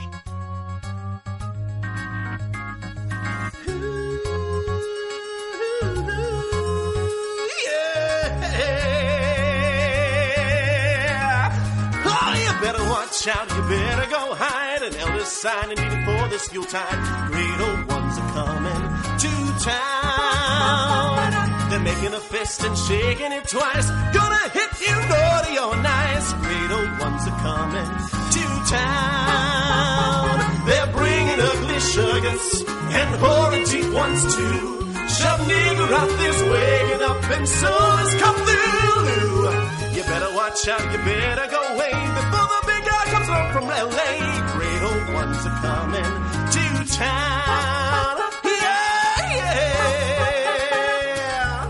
La última vez que vamos a mirar al pasado en el episodio de hoy va a ser para que comentemos un poquito qué nos han parecido los eventos relacionados con el juego que ha habido este año. Me refiero al evento que nosotros montamos en junio, después vinieron las Gen Con en Estados Unidos, luego han venido las Arkham Knights y la- los laberintos de la demencia que montamos hace un par de semanas. ¿Qué tal? ¿Qué sensación dejasteis A, de... mí, a mí me parece que el mejor es el que montamos en junio. A mí me parece que para ser el primero, dentro de que tuvo sus fallos, creo que ¿Qué estuvo fallos? muy bien. Ninguno. A ver, En todo tiene siempre cosas que puedes mejorar. Uno. O sea, por ejemplo, en el evento que hemos hecho hace dos semanas, el sistema de registro y organización por adelantado, gracias, Chapo David, por el currazo que te pegaste de organizar jugadores, mesas para hacerlo casi todos sí, equilibrados. casi todos Lo equilibrados. sentimos mesa uno. Sentimos mesa sentimos. uno, excepto ese caso, si os fijáis, es verdad que el número de gente éramos más o menos Sí, similares, rondando los cuatro 50. menos. Y en ese caso, el registro en el evento de Metrópolis Estrella llegó a cinco minutos y todo el mundo ya sabía dónde se tenía que sentar. Casi todo el mundo estaba firmando ya los papeles Del reglamentarios. descargo de Y eso ha responsabilidad. en un momentito. Es decir, eso, por ejemplo, es un detallito que se ha mejorado respecto al primero. Sí. Luego también es un tema ajeno a nosotros, pero las sillas estaban puestas desde el principio. Sí. Eso nos hizo sudar un poquito menos, sí. Y no sé, yo creo que hicimos muy bien lo de los premios, todo el mundo nos ha felicitado por la calidad de las cartas. Este año vamos a intentar que sean incluso mejores, even better. Así que por, Salud. por esta por esta parte creo que los dos eventos que hemos hecho han quedado muy bien. Creo que el material promo estuvo correcto. Y Ah, creo que me este año que fue excelente. Este año vamos a hacer un evento gordo con escenario promo, que es el que llevamos dando la turra mucho tiempo, más o menos en mayo, y yo intentaré hacer como dos o tres eventos más, uno para el blog, otro para el Laberintos de la Demencia 2020, y el tercero, pues a ver si sacan algún otro escenario que sea recomendable jugar en multijugador, y si no podemos hacer una reedición como más pequeña del evento que hagamos en mayo, o bueno, ya se nos ocurrirá algo. Dios proveerá. Tiempo hay, tiempo hay. Tiempo hay. En cuanto a los eventos organizados por la propia Fantasy Flight, tanto Estados Unidos como España, las Gen Con, pues evidentemente son en Indianapolis y no podemos ir. A mí me fastidió mucho que hay- hayan dado material exclusivo de allí. Espero que se solucione en los próximos años. Me refiero al tapete que vino con el blob, a la carta promo de Alice Laxley y a la carta gigante del blob también. Que es verdad que, o sea, uno lo, lo veía, veía las imágenes de lo que estaban entregando y los colmillos rascaban el parque. Sí. Muy chulo, muy chulo todo lo que dieron, sí. sobre todo porque han tenido opción de darlo en las Arkham Knights porque se ha jugado el mismo escenario.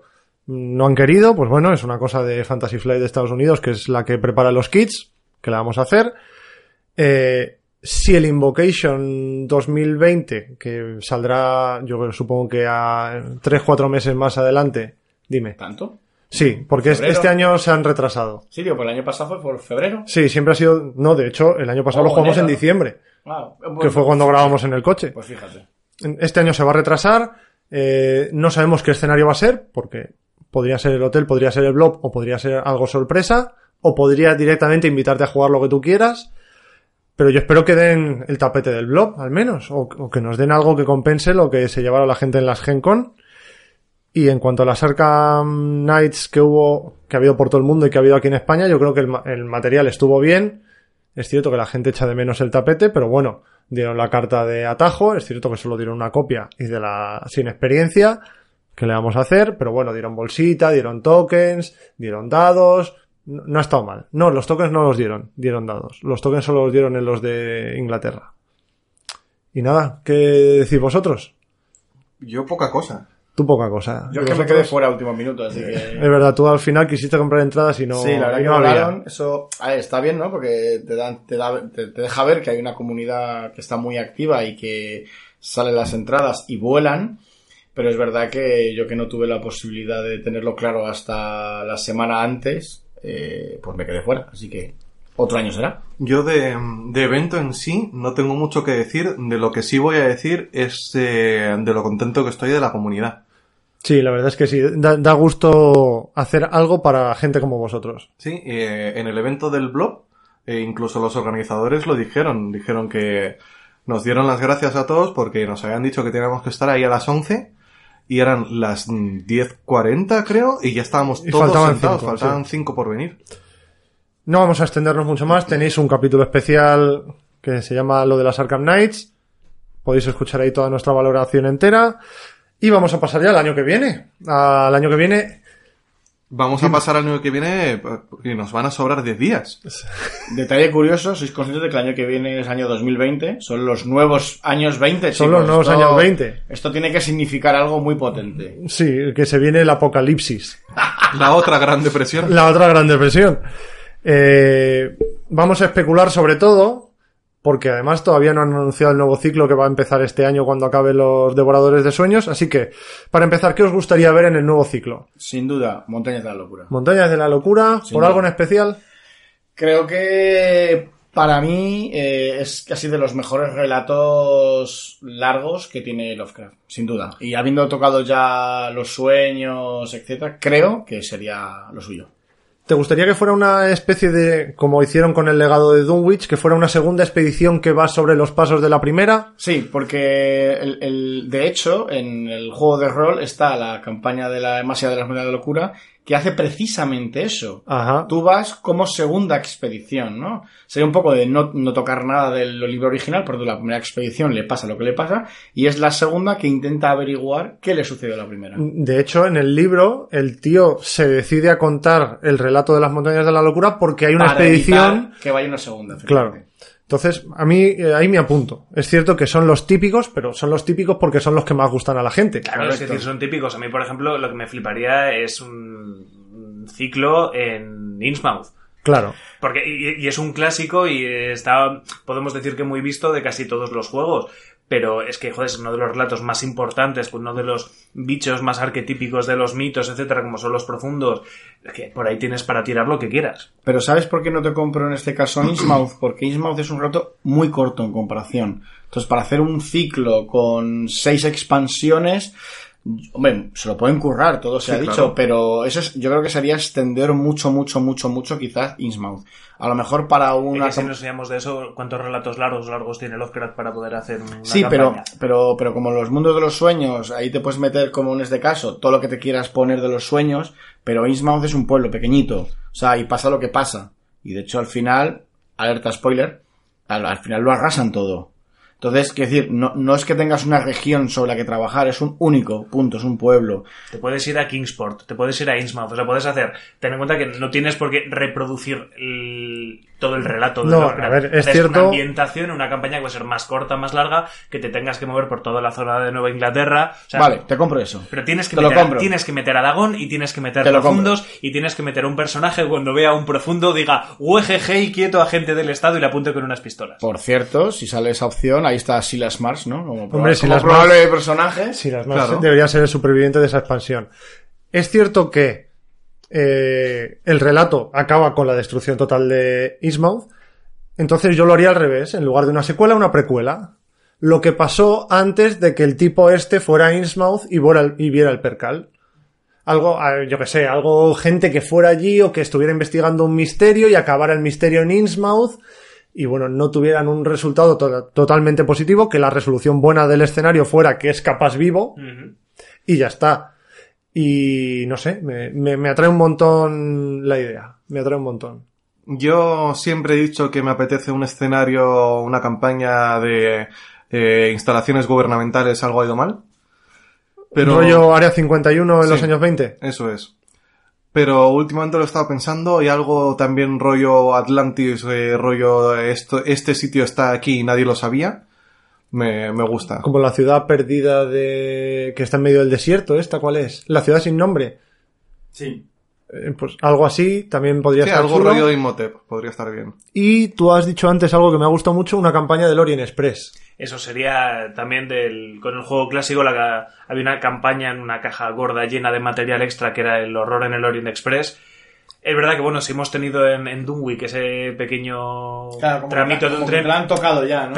Pe- pero era un único escenario relativamente corto y de hecho, o sea, el Orient Express, si recordáis, es el tren que podía empezar desde Londres hasta Estambul. Hasta Estambul, Entonces, correcto. no es que todo transcurra en el tren. Es verdad que algunos quizás se quejaran de que estaría repitiendo porque uno de los escenarios obviamente tiene que ocurrir dentro del, del tren, pero luego tienes escenarios en Londres, en París, O en no, Venecia. ¿eh? O no, o sea, puedes, puedes sacar el Orient Express, que los escenarios sean las paradas del Orient y que haya una especie de interludios, rollo lo de los suministros que había en la hora olvidada, que es de lo poco salvable que yo salvo de esa campaña, pero rollo, una serie de cosas que tú puedas intentar hacer o no hacer en los trayectos de tren entre las ciudades. Sí, algo así, es decir, es demasiado guay como para no intentar meterlo de alguna manera. Hombre, es, verdad que, el, que se, se llama horror en el Orient Express, que no pase algo en el Orient Claro. Express, lo tienes que meter como sea. Que no haya, que, que- que no haya ninguna otra referencia a Agatha Christie en este punto.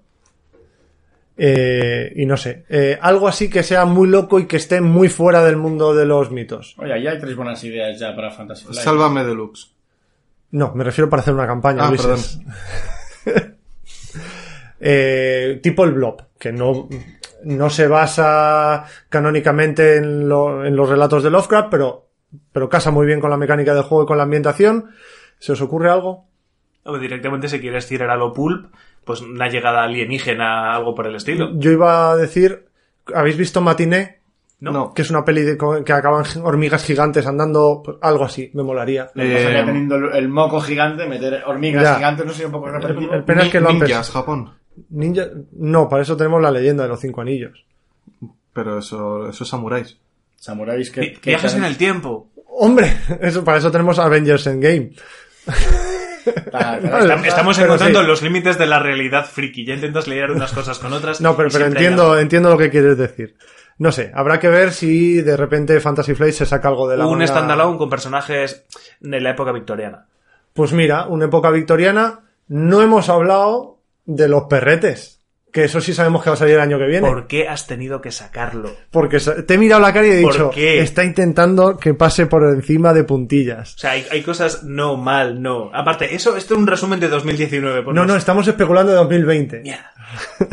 Los perretes, ¿alguna opinión? de- Tú, tú ya sabemos que no, que odias el tema. Eh, yo no me he enterado que, que es que no, no Que van a sacar un escenario en que los investigadores son perretes. Que se llama Barkham Horror. Sí, sí, sí. Que la, que la pesadilla esa del Día de los Inocentes lo han convertido en realidad para que sangren los ojos de la gente de Lógico. mí. Y sabemos qué escenario va a ser. Uno. Ah, de, ah, ah, vale, ese. de perros Contra gatos. contra gatos. Yo defendería a los gatos. Yo creo que será tipo máscaras de medianoche por los escenarios que se han visto, será de ese tipo. Ah, pero Entonces, va a ser eh, escenario único. Sí, Vale. Va no, ser- encima nos vamos a hacer un ciclo entero. Jugando con un puñetero perro. se No, suicida. no, No, eh, es un ciclo que trae opiniones encontradas, ya lo hemos dijimos en el episodio que hablamos de ello. Eh, yo creo que ni fu ni fa, a mí, me da igual, o sea, va a traer cartas que solo se van a poder jugar en ese escenario, con cartas mm, que se van a, del pool de cartas que sí se van a poder jugar.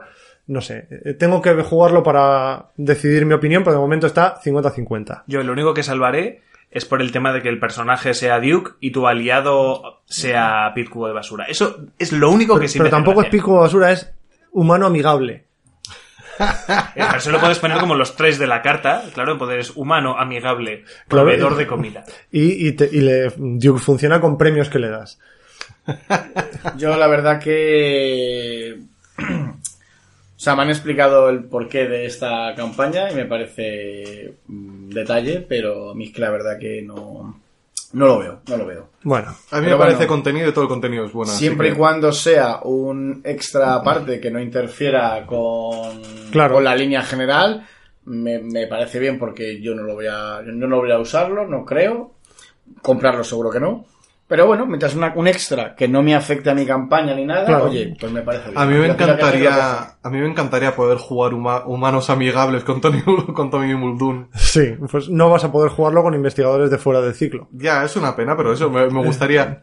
Aunque- me, bajo un humano amigable. Hoy se murió. Vaya, por Dios, qué lástima.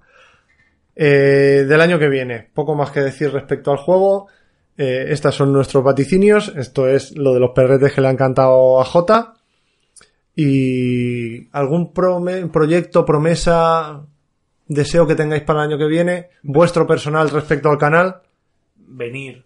Venir. Muy El bien. primer paso, venir y luego jugar y poder enriquecernos todos, porque realmente es fascinante todo lo que estáis montando, es una pasada tanto de comunidad como de conocimiento del juego, como de ayudas a, a la gente que está empezando, así que poder aportar a eso es, es genial. Yo jugar más para poder saber más. Vale, eh, yo a esa me sumo y a la de J también. Hombre, tú, tú tienes que estar. Tú eres el de la mesa de Vale, mezclas. vale, vale. Bueno, añadido a lo que ya hayan comentado los compañeros, yo especialmente llevo un proyecto de partida de rol, que Sí. estoy haciendo un reboot. Eh, la idea que tendría, si me da la vida, porque, en fin, esto es complicado, es eh, el poder hacer una, pues a lo mejor una historia escrita de lo que hagáis vosotros como personajes a modo historia. O sea, una- novelarlo. Sí, correcto, gracias. Una novelización de la partida de, de rol. Si hacemos cosas lógicas, estará muy bien. Si no, pues si no, pues eh, se pondrá un tupido velo y esa parte se modificará para que tenga algo más de sentido. Un- un estás intentando, Entraron en un bar y todos fueron muy educados. estás intentando entrar en la casa del sospechoso, aparece la policía, saco la pistola y les mato a todos. Vaya, pues igual Vaya, no es muy novelable. Exacto, nunca se sabe. Pero sí, el, el volver a traer otra vez el viejo juego de rol, que a mí personalmente me encanta, y bueno, eh, estoy intentando hacer un reinicio interesante. Yo quiero participar en esa partida, espero poder participar, que jugamos más o menos regularmente, Sí, por Dios, intentaremos a ver si Dios quiera una vez al mes. ¿no? una vez al mes, Por Dios. una vez al mes. Y yo personalmente, y represento a todo el canal, ya os hemos dicho más de una vez que teníamos intención de sacar alguna especie de financiación para el año que viene, y la opción que hemos elegido es el Patreon. Entonces, ahora voy a hablar un poquito del tema del Patreon para que veáis el por qué, el cómo se va a hacer y por qué esperamos contar con vuestra colaboración. Dale ahí, David. El tema de, de sacar un Patreon. Nosotros esto lo hacemos porque nos gusta. Ya hemos dicho varias veces que no tenemos intención de vivir de ello, pero de momento de lo que tenemos intención es de no perder dinero. Entonces, eh, teniendo en cuenta que el canal tiene un gasto más o menos de casi 20 euros al mes entre mm, suscripción a iVoox y mantenimiento del WordPress, nos gustaría mínimo llegar a esa financiación. ¿Cómo hemos pensado hacerlo? Pues hubo tres opciones. Meter publicidad en el capítulo, automática de iVoox o de cualquier otra plataforma que te meta publicidad en los audios. Y no nos convence porque al final es meter contenido que no controlamos, porque la publicidad no la eliges tú, en un producto para vosotros. Entonces, si a mí anuncian un producto que no me gusta, Un champú, por ejemplo. no un champú o, o, o, o yo qué sé, o, o imagínate que en campaña electoral te meten anuncios de... Es que, es que me, lo has, me lo has quitado De un boca, partido Es que político. me estaba imaginando que de repente en medio de un periodo, como además no tenemos elecciones en España, ¿verdad? Ni votaciones. de repente- Uf, no, mal, mal. ¿Os parecería mal que Vox se anunciara? A mí me parecería mal que se anunciara cualquiera. Cualquiera me parecería mal que se anunciara. Pero igual que me parecería mal que se anunciara cualquier banco. Entonces, como mm, publicidad que no queremos controlar, no queremos que entre en el canal, no va a ser esa la opción. Aparte de que para conseguir dinero con ese tipo de financiación necesitas 10.000, 15.000, 20.000 oyentes y nosotros realmente con el público objetivo que tenemos, que es gente que juega a un juego, no se puede conseguir de ninguna manera, lo desechamos. La otra opción era, pues, hablar con tiendas, hablar con marcas que nos paguen, meter anuncios y meter publicidad de ellos en el canal. Y como una de las cosas que más valoramos es no tener que rendir cuentas ante nadie, también lo hemos desechado. No quiero tener que hablar bien de unos tokens que no me gustan si no, si no me gustan. No quiero tener que hablar bien de una tienda si, por lo que sea, putea a sus clientes no entregando las prerreservas. Entonces, eh, yo creo que una de las cosas que más valoráis es que decimos lo que lo sale del níspero, pues creo que es una manera de mantenerlo y ese tipo de financiación tampoco. En los archivos de Arkham no nos atamos. Somos, somos libres, como el viento. Eh, para el año que viene te voy a pedir que me hagas una, una entradilla de algo así. Como, como tienen otros tipo, ¿has visto, has oído, habéis oído alguna vez la órbita de Endor? En los albores del universo, más allá de todo, pues tú igual. En los archivos de Arkham no nos atamos con nadie, escúchanos. Algo así te voy a pedir que hagas. Vale, eh, ya, ya, ya lo hablamos fuera. Vale. Sobre todo me parecías Doña Rogelia. Entonces, eh, hemos optado por un sistema que está mucho más aceptado y reconocido en el mundo anglosajón, que es el micromecenazgo. Aquí cada vez se implementa más con tipo Kickstarters, Lánzanos, Berkamis y tal, y es el, el micromecenazgo. Eh, lo vamos a hacer a través de la plataforma Patreon, que es la más conocida. Desgraciadamente no tiene versión en español ni versión en euros, así que se, digamos que los menús van a estar en inglés y las contribuciones van a estar en dólares. Os intentaremos poner las correspondencias más aproximadas en euros, pero eso depende del cambio. Y bueno, os vamos a contar un poquito cómo queremos que funcione. Eh, vamos a tener cuatro niveles, que van a tener cuatro nombres, que no os voy a decir porque para que tenga un poquito de, de chicha el día uno cuando lo De lancemos. mystery. De Mystery, de, de Intríngulis. Lo que sí os voy a decir es que habrá desde aportaciones muy básicas al acceso de la mayoría de la gente hasta aportaciones ya generosas con ventajas muy exclusivas que tendrán pues la gente que Para nos los que de verdad nos quieran y se lo puedan permitir. Para, para los que aprecian de verdad a Ulises, esperamos que estéis ahí en ese nivel más alto. Vamos, para- eh, de hecho, si alguien me aprecia, ya que no, que no le quepa dentro, que lo diga y ponemos un tier solo para él de mil, dos mil dólares al mes y, que- y ya está, y me, me- me paga la vida. El próximo día discutimos las recompensas que le tendrás que dar a quien pague 2.000 pavos al mes por ti. Lo Sí. discutimos el próximo día. Eh, lo que sí os puedo garantizar es que el episodio de los lunes y el artículo de los viernes van a ser totalmente abiertos al público, no, vas a- no van a ser exclusivos de patrones, de patronos, como lo eso debéis llamar. faltaba. Pero sí que habrá algún material especial que sea exclusivo, eh, yo que sé, mazos derivados del capítulo de hoy que sean exclusivos, sorteos si se llegan a cierto número de patronos tenemos pensados hacer y están incluidos como metas en el Patreon. Entonces, bueno, esperamos que tenga buena acogida, esperamos que al menos podamos dejar de perder dinero.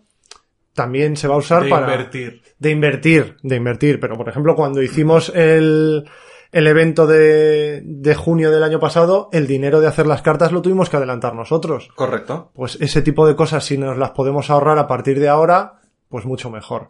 No os vamos a dar más la turra. El día que salga ya tendréis las instrucciones bien claras, pero esperamos contar con el mayor número de vosotros que participen con nosotros de esta nueva aventura. Yo creo que podemos ir cerrando. Yo creo que sí, yo creo que ha quedado, ha quedado muy claro, muy limpio, ¿no? Sí. Antes de cerrar, hoy no pueden estar con nosotros Pepe, José y Alfred, así que os vamos a dejar las valoraciones del año de parte de ellos. Y esta vez vamos a poner el audio de verdad en lugar de musiquita y ya está. Eso es, esta vez pondremos el audio completo de los tres. No sabemos qué van a decir porque estamos grabando el domingo y me van a mandar esta tarde los audios. Así que bueno, chicos, eh, desde aquí, aunque no estéis, muchísimas gracias por el camino que ya hemos andado y muchísimas gracias por tener la intención de continuar el año que viene participando de este gran proyecto. Así que nada, os dejamos con ellos.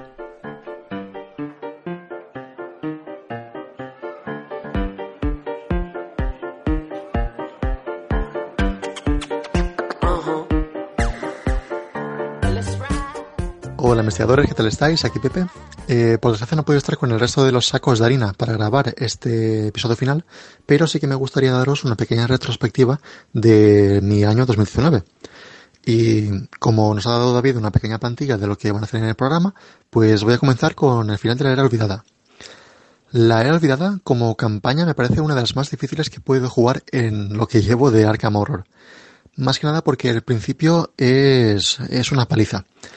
El principio no solamente vas a llevar un mazo de nivel cero, obviamente, sino que además te presenta la, mecánica- de explorar y el escenario en sí es ya muy jodido, o sea, no te perdona.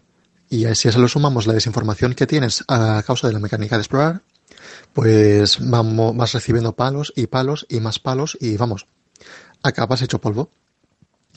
Eh, aún así me parece una campaña muy muy chula.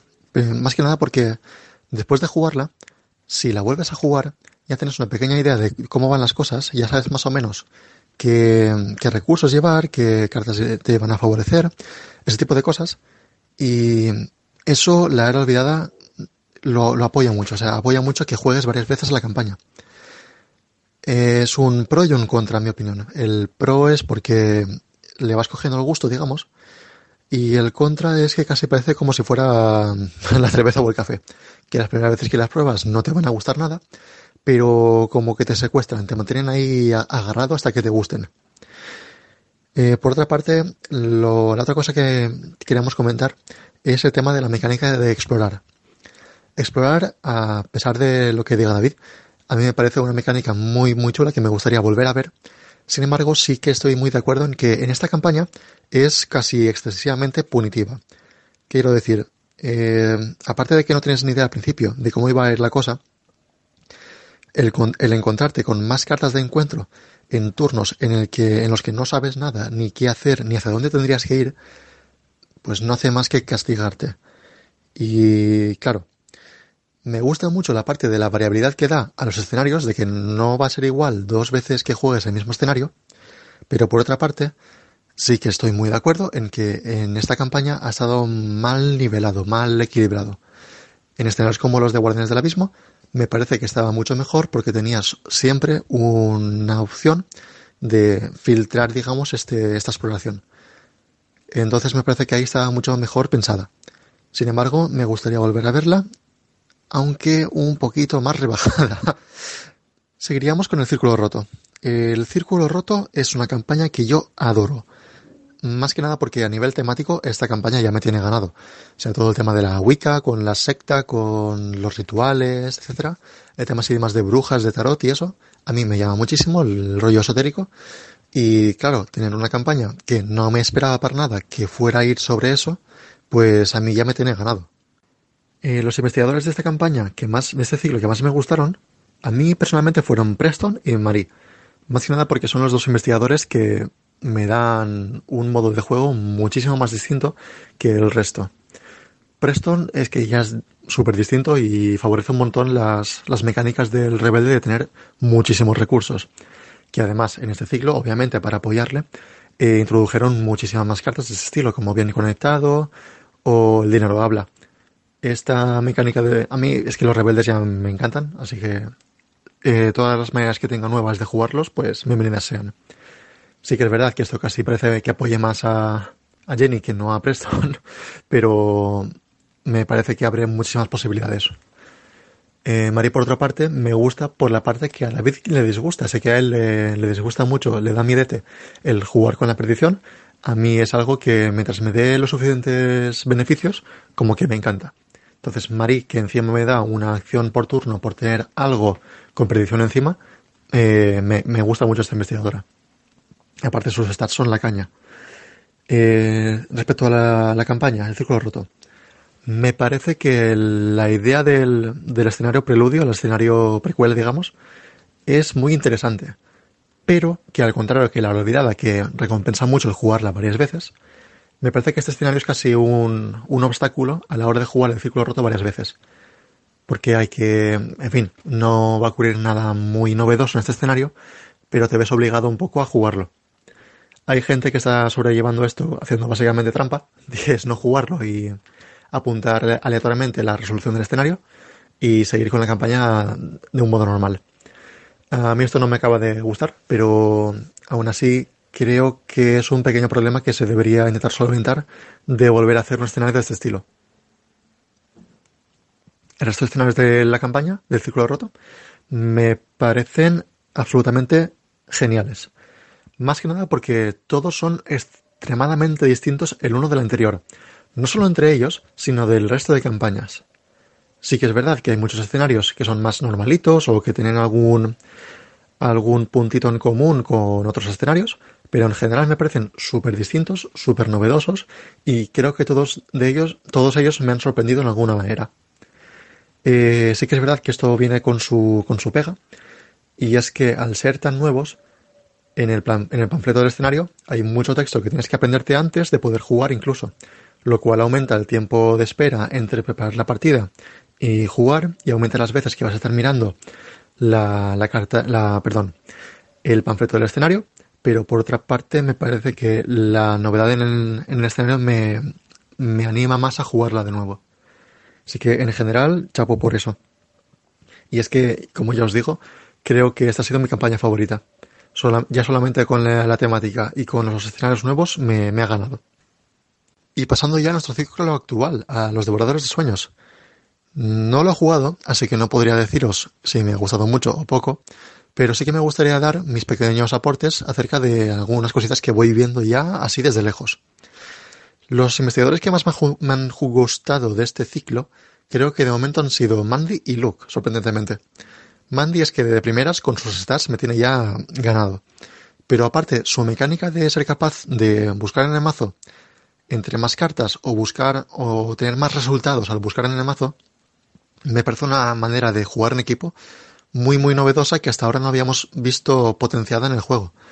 Entonces, la, la probé en el blog, por ejemplo, y funcionó muy bien a la hora de eh, buscar pistas y a la hora de apoyar al equipo, pero me gustaría jugarla un poquito más en, en campaña para ver si funciona de verdad desde el principio así o si hace falta tener algo de experiencia ya para que, para que arranque.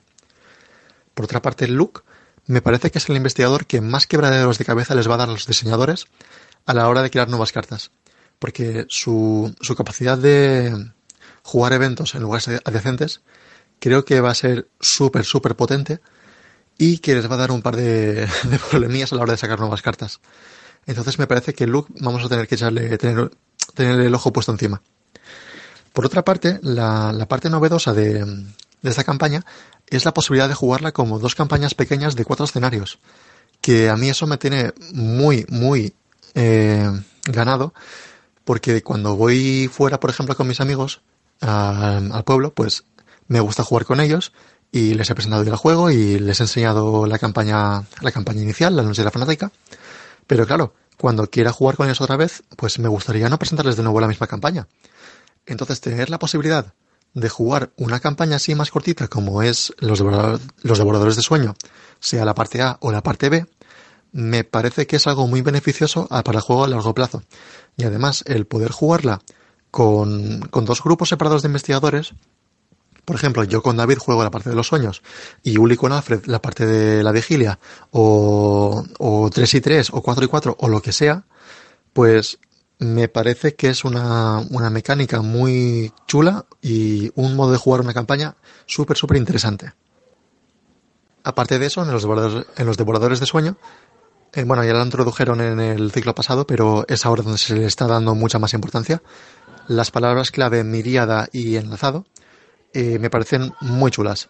El poder tener un tipo de carta que, que puedes llevar hasta tres en tu mazo y que se beneficie por llevar esas tres, me parece muy interesante. Las cartas que han sacado hasta ahora eh, han sido bastante curiosas al respecto de la palabra clave. Y la que más me gusta a mí de momento al menos es la palabra clave de enlazado. Eh, más que nada porque es como una especie de... ¿Cómo decirlo?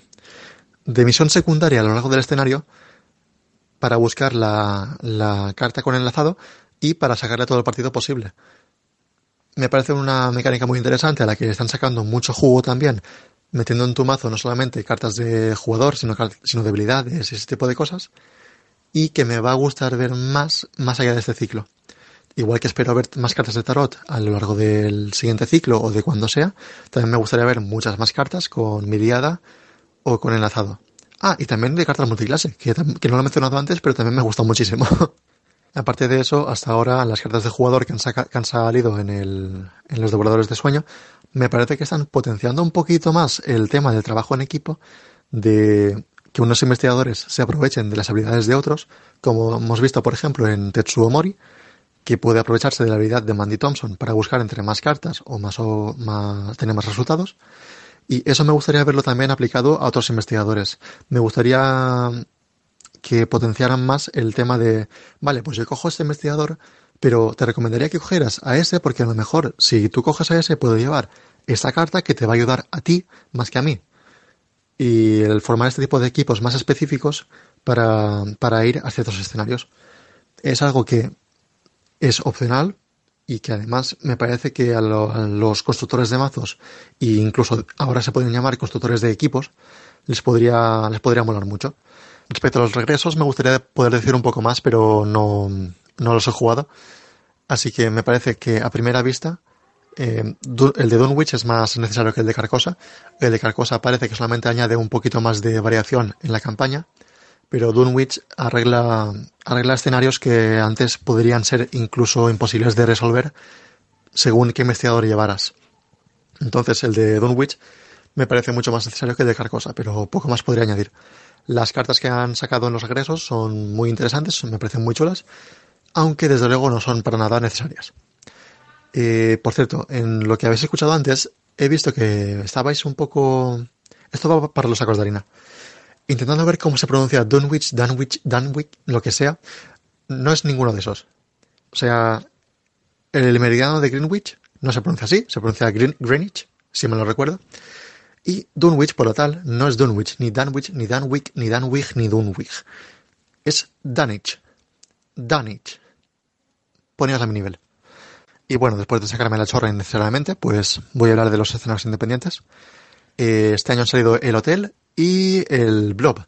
De los dos, me parece que el que más me ha gustado ha sido el Blob, pero me gustaría jugarlos sin el evento, porque claro, la experiencia del evento en multijugador épico es que fue la hostia. O sea que me gustaría ver un poquito cómo, cómo se porta el escenario en una campaña normal, en vez de una campaña normal, para poder decidirme.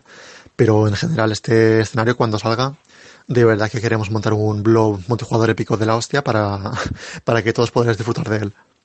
Por otra parte, el hotel, eh, estoy muy de acuerdo en que es un escenario así un poquito más como de, de entrada al juego. Me parece que tiene una rejugabilidad muy, muy interesante con el tema de los varios finales alternativos y que además está súper bien para poder iniciar a alguien en el juego. Bueno, más que iniciar a alguien en el juego, para alguien que ya esté ligeramente iniciado, pueda jugar un escenario distinto, incluso varias veces sin, sin que le parezca el mismo escenario. A mí me gusta. Y encima el tema de la palabra clave errante también está súper chula. Espero que también la usen en, otros escenarios, en otras campañas. Y bueno, no quiero alargarme mucho más, así que voy a hacer un poquito de, de ronda relámpago. Las cartas que más me han gustado de este ciclo, entre muchas, me he tenido que decantar al final por el espejo encantado, porque me parece que es una carta de que soluciona un problema que tiene el guardián, que es el tema de la cura de horror, lo soluciona de una manera súper elegante y además rellenando un, un slot que no tiene casi disputa en, la clase de guardián. Es un accesorio, así que de nivel 0 tienes pocas elecciones cuando eres un guardián, de hecho dependes muchísimo de tu clase secundaria, pero que igualmente les viene súper bien. O sea, rellenar el espacio de, de accesorio, no molestan a las manos, no molestan al, al espacio de cuerpo, ni al de aliado, solucionan un problema que tienen, que es la cura de horror. Me parece que mejora la clase guardián de una manera súper elegante y no es algo obligatorio según, bueno, es algo obligatorio entre comillas, según con quién vais en el equipo. Entonces me parece que es un cartonazo increíble. Además cura, puede curar horror de aliados, que es un bonus que feten.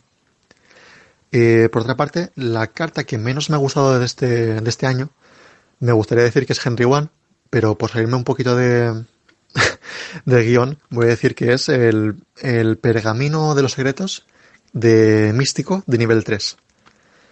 Es que, es que para qué? O sea, ¿a quién le viene, a quién le viene bien? ¿Con quién juega bien este, este accesorio? Perdón, este tomo. Porque el de, el de clase buscador aún le puedo ver algún uso, especialmente con Mandy. Pero a este, al de místico, es que para nada. O sea, que me lo quemen. Acerca del próximo ciclo que me gustaría ver, pues a mí me gusta especialmente cuando los ciclos nos llevan fuera de Arkham. Entiendo que esto es Arkham Horror y que tiene que ocurrir cosas en Arkham porque lleva su nombre, pero me gusta mucho cuando, por ejemplo, en Carcosa nos llevan a Francia, o cuando en La Olvidada nos llevan a México, o cuando en el Carnaval de los Horrores nos llevan a, Italia. Me gusta mucho ver cómo reinterpretan este tipo de, mitos fuera de, Arkham, fuera de Nueva Inglaterra.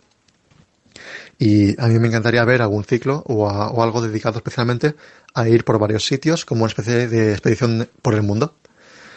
Si bien veo que esto es un poquito imposible, me gustaría ver al menos que en el siguiente ciclo pues nos sacaran de Arkham.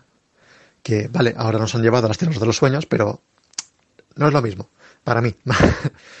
Respecto a los eventos, pues este año sí que he visto que los eventos oficiales he echado de en falta el Invocation de este año, y el material promocional de las Game On, por ejemplo, sí que me ha parecido bastante más cutre que el del año, el del año pasado, por ejemplo. Sí que es verdad que nos han dado un escenario exclusivo de momento para las Game On y material interesante, digamos, los dados, los, los, los tokens, etcétera. Pero es material que yo al menos ya tenía del año pasado.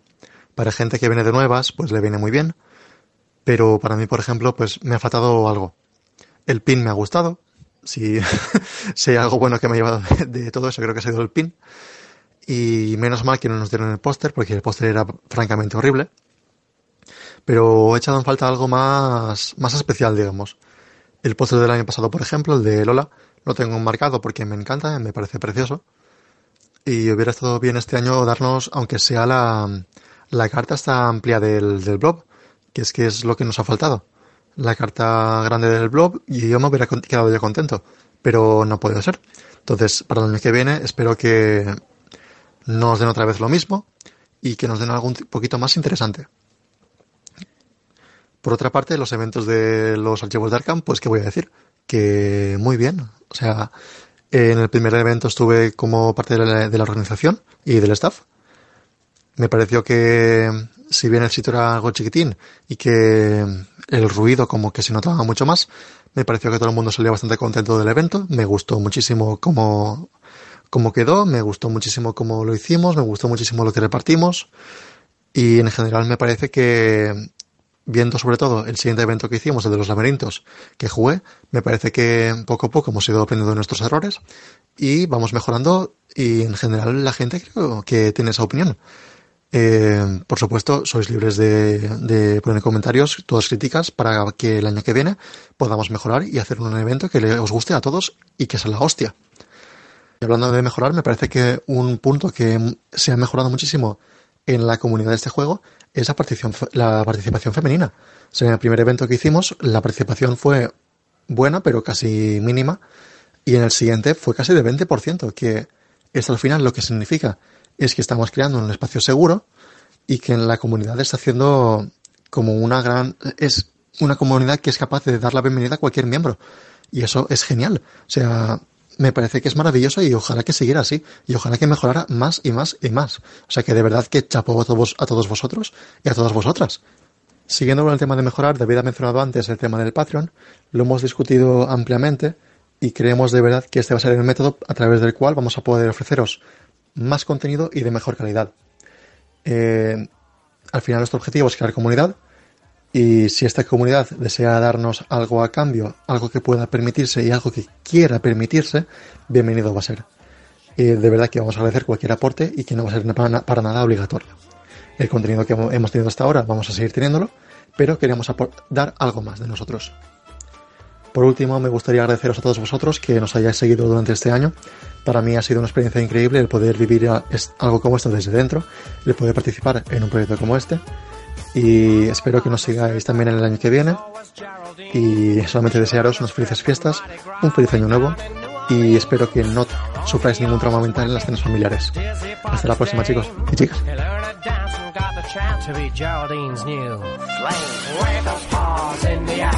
Spin around like Fred Astaire. Slip me five if we can jive. That's Geraldine's routine. Lift those puppies off the ground, swing those hips and shake 'em down. It's rag, it's razz, it's magic jazz. It's Geraldine's routine. Wave those paws in the air, spin around like Fred Astaire. Slip me five. Pues buenos días investigadores, o buenas noches, o lo que sea. Aquí vuestro saco de patatas favorito. Em, pues el podcast cumple ya un año, al igual que J. Bueno, J cumplirá más de un año. Y en breves yo también cumpliré años, así que todos cumplimos años. Y los que no cumplís años ahora ya los habréis cumplido. Bueno, para empezar, deciros que, que he estado espiando a los sacos de harina. Les estaba. Hay he hecho un agujerito en casa de David a través del cual puedo, puedo observarles. Y primero de decir que tengo dudas existenciales con Mochilo. O sea, ¿qué pasa si Mochilo se quita el petate? Porque, porque lleva una mochila a la espalda. ¿Qué pasa? Se disuelve porque, porque pierde su identidad. Y eso eh, sin hablar de gazpacho, que es una piña. En fin, pasemos al podcast en sí. No, ya está el off topic. Eh, quiero empezar hablando sobre la era olvidada, que no me parece tan chunga la mecánica de explorar, honestamente. Eh, sé que David y Luis se queja mucho porque son unos quejicas, más que yo. Eh, para mí esas debilidades son ligeramente más eh, suaves que las que te puedes encontrar y el escenario está balanceado para, bueno, equilibrado para, para solventar que vas a estar perdiendo turnos robando esas debilidades. Sí que es cierto que me parece que se, mm, les se han pasado un pelín en cuanto a que es la campaña más complicada de todas, más, mucho más que las de, que la de Círculo Roto. Pero yo creo que no es para tanto. Eh, hay una cosa que no me gusta de la mecánica de explorar en esta campaña, que es que eh, de repente te sale en un sitio donde quieras estar, por ejemplo, la localización inicial, que dice, sí, cuando cogiste los objetos de inicio de campaña, cogiste el condensador de flujo, entonces eh, explorar es mucho más fácil. Ahora estoy rejugando esta campaña y paradójicamente me está resultando más complicada la mecánica de explorar porque no he cogido el disrupcionador de ojetes sideral cuando me dice que me gastase los puntos. Entonces, eh, honestamente creo que podría ser como en Guardianes del Abismo, que no tienes que llevar nada. Simplemente tú sabrás si pierdes el tiempo explorando o si pierdes el tiempo intentando evitar las debilidades del mazo de explorar. Me parece que está más equilibrado ahí. En cuanto a las cartas investigadores de este ciclo, de este ciclo pues honestamente, eh, mm, solo voy a decir una cosa, bueno, eh, varias cosas, pero fin el humano lo peta.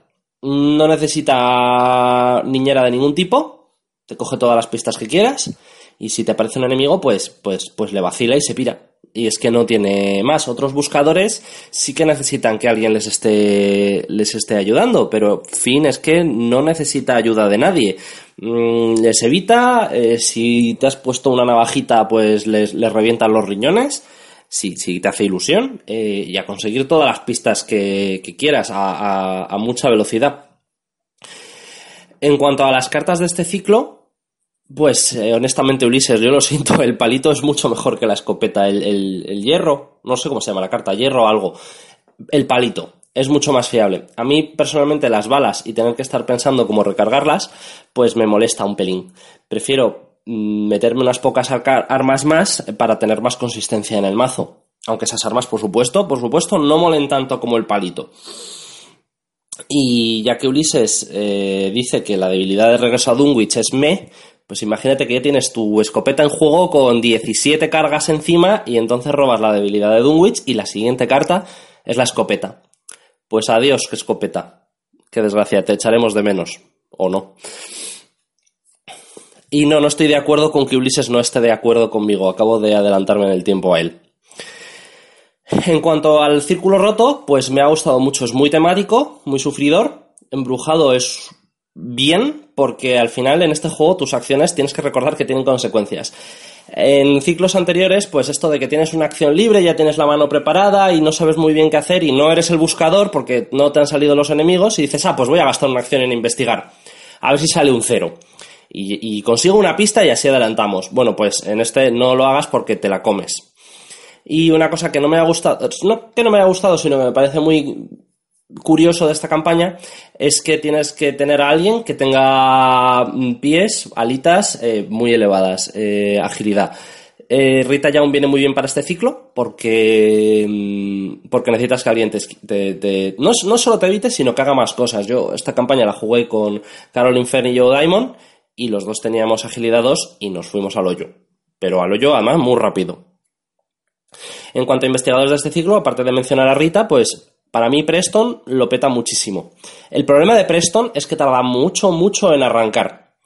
Eh, puede conseguir bastantes pistas muy rápido con, con sus cartas, pero al contrario de Finn, pues necesita tener por lo menos durante más de media docena de turnos a alguien perpetuamente con él para que le quite las cosas, porque eh, no es capaz de hacer, durante los primeros 6-7 turnos, no es capaz de hacer nada solo. Ahora, eso sí, una vez que es capaz de hacer cosas solo, te las hace todas, todas, te pega, te consigue las pistas, mm, te, te hace cositas guays. Eh, precisamente con respecto a eso, pues me gustan mucho las cartas de este ciclo de, ah, pues toma, una insta cosa, pues toma, insta pista, insta aguantazo a mano abierta, mm, insta evitar, insta lo que tú quieras. Eh, los rogues se lo pagan y lo disfrutan. Me gustaría, de hecho, jugar un mazo así de insta cosas con Jenny Vance, a ver qué tal, qué tal funciona. En cuanto a los regresos, eh, me gustan porque te añaden bastante variabilidad. Sí que es cierto que no añaden tanta como, como regreso a, a a la noche de la fanática en cuanto a que, bueno, esos tres escenarios te los da la vuelta completamente, pero teniendo en cuenta que es un pack para, pues, para variarte ocho, ocho partidas, pues sí que le añade mucha chicha y mucha rejugabilidad. Para vamos, eh, la última partida de regreso a Dunwich, pues me dejó loquísimo con, con la variabilidad que me metió. Y con Carcosa, pues, pues también mete algunas cosas muy divertidas, como una cosa que no mencionaré de la última partida, pero que quienes la hayan jugado, pues eh, sabrán lo que es. Cuando un colega te invita a, pues mm, yo sé que David, Alfred y Ulises saben de qué estoy hablando. Eh, espero. O si no, mala suerte. En cuanto a los comesueños, pues no voy a opinar.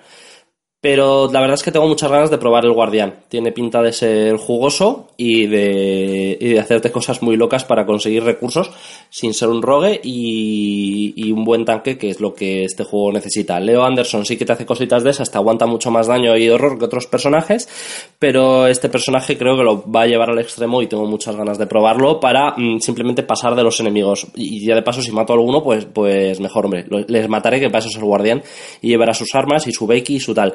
Pero que no hay prisa de matarlos porque él ya se las apaña solo. Eh, aún no lo he probado porque yo personalmente me espero a que salga la sexta partida de cada campaña para jugar de a partir de ahí una partida a la semana. Y así tengo todo, toda la campaña calentita y reciente y veo cómo van siendo las cosas. Y el hotel, pues tampoco lo he probado todavía. En cuanto termine el, la era olvidada que estoy jugando ahora, pues eh, le daré al hotel para ver, le daré varias partidas para ver qué tal es, porque mm, David no caga y el- otros miembros del podcast, otros sacos tampoco, así que yo quiero, quiero verlo, pero aún no. Eh, en cuanto al blog, pues la verdad es que lo primero que tengo que decir es que la organización fue estupenda, sobre todo en comparación con las Game On del año pasado. Me ha parecido, para empezar, quedamos más gente y sin embargo eh, la preparación fue mucho más rápida, todo fue mucho más ligero, un espacio bastante más grande en proporción, donde no te volvías loco con, con 800 personas a tu lado. Aunque sí, y sí, pero sí voy a decir una cosa sobre la organización. Y es que la bolsita que han dado es una mierda. Dije, ah, una bolsita nueva, la voy a probar. Eh, cuando llevaba cinco fichas de caos, ya se me había roto la bolsa. Se había deshilachado por completo. No sé si es que la mía estaba mal hecha o qué, pero bueno. El- en cuanto al propio escenario, mm, chúpate esa Ulises porque estoy de acuerdo contigo. Me gusta más no tener que esperar a otras mesas y poder hacer cositas eh, al ritmo de tu mesa. Así que a ver cómo estás en desacuerdo con esto. Eh, el único problema de esto es que tendrás menos interacción con otras mesas en comparación con, por ejemplo, los laberintos de la demencia, que pues, puedes interactuar, puedes levantarte, puedes hablar con otros señores, les puedes pasar cartas, recursos eh, y cositas guays. En el blog no tanto, bueno, el blog que yo sepa nada, pero sin embargo sí que tenéis todos un objetivo común y permite a cada uno jugar a su, a su rollo. Sí que es cierto que, bueno, la primera, los laberintos de la demencia es el primer escenario de este tipo que hicieron y este pues lo han afinado un poquito más. En cuanto al próximo ciclo, yo personalmente quiero Innsmouth. Eh, además, no tiene Innsmouth que ser una precuela.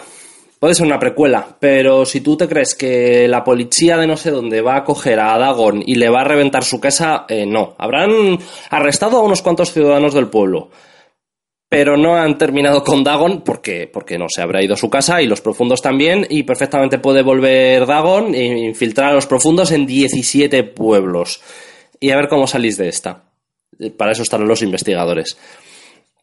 Y en cuanto al año del propio podcast, pues yo solo tengo que aplaudir a David, que es quien, quien está dando por culo todo el día con venga, hay que grabar, venga, vamos a hacer esto, venga, los eventos y tal. Es, David está muy, muy, muy motivado y espero que no caiga enfermo ni una sola semana, porque entonces alguien tendrá que editar los programas. Y, y vamos, todos hemos faltado a algún programa, menos que yo sepa David, que ha estado todos y cada uno de ellos. David, no te pongas malo ni te vayas de vacaciones, que si no nos quedamos sin chiringuito. Yo, me- yo personalmente me infiltré al programa cuando ya habían pasado varios meses y la verdad es que eh, me, me gusta mucho todo lo que hemos avanzado, especialmente desde, desde que le dimos un cambio de vuelta en julio. Y en cuanto a los eventos, pues también, oye, yo no es por echarme flores encima, pero creo que nuestro evento de junio y el de los laberintos de la demencia que hemos hecho hace nada en diciembre, creo que están mejor organizados que los de FFG. Mi opinión personal. No es por echar mierda sobre FFG, que se porta muy bien con muchas cosas y nos traduce en el juego, que ya vale con eso. Y esperemos que hagamos muchos más eventos. Efectivamente, tenemos un evento preparado para a partir de mayo, que David nuevamente es quien está preparando. Eh, así que, pues nada, David, date vidilla para que podamos testearlo. Que no queremos que nuestros oyentes sean los que testen. Date vida y dánoslo para revisarlo.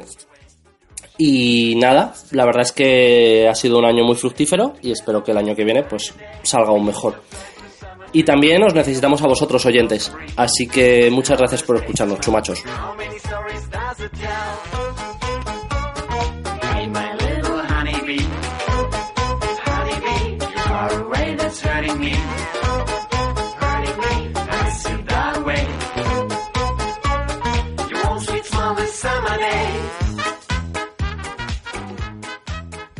Hola a todos investigadores, soy Alfred. Eh, hoy no he podido estar con los sacos de harina para este último episodio del año, pero os mando este audio. Antes que nada quería agradeceros el habernos estado escuchando desde que empezamos con el podcast, de habernos seguido, de haber venido a nuestros eventos y es que la verdad, como ya habrán dicho los sacos de harina en este, en este podcast, eh, la comunidad es una de las cosas más grandes que se le puede echar a este juego y gracias a esa comunidad es que el juego todavía sigue vivo. Ya que ha pasado un año, antes de ponerme... Porque David sí, nos ha, nos ha marcado y nos ha dicho, quiero que habléis de estas cuatro cosas. Pero antes de eso yo quería, quería empezar a, a deciros cómo, cómo surgió, cómo conocí a estas, a estas personas. Al menos con los dos que iniciamos esto. Y vine a raíz de la primera cuestión que nos, que nos dijo David, que era la era olvidada. Corría el, corría el año, no, bueno, eh, fue el Invocation, eh, el primer Invocation al que fui, de hecho, el que conocí a Pepe. Nos tocó en la misma mesa y jugamos el escenario de Carnaval de Errores.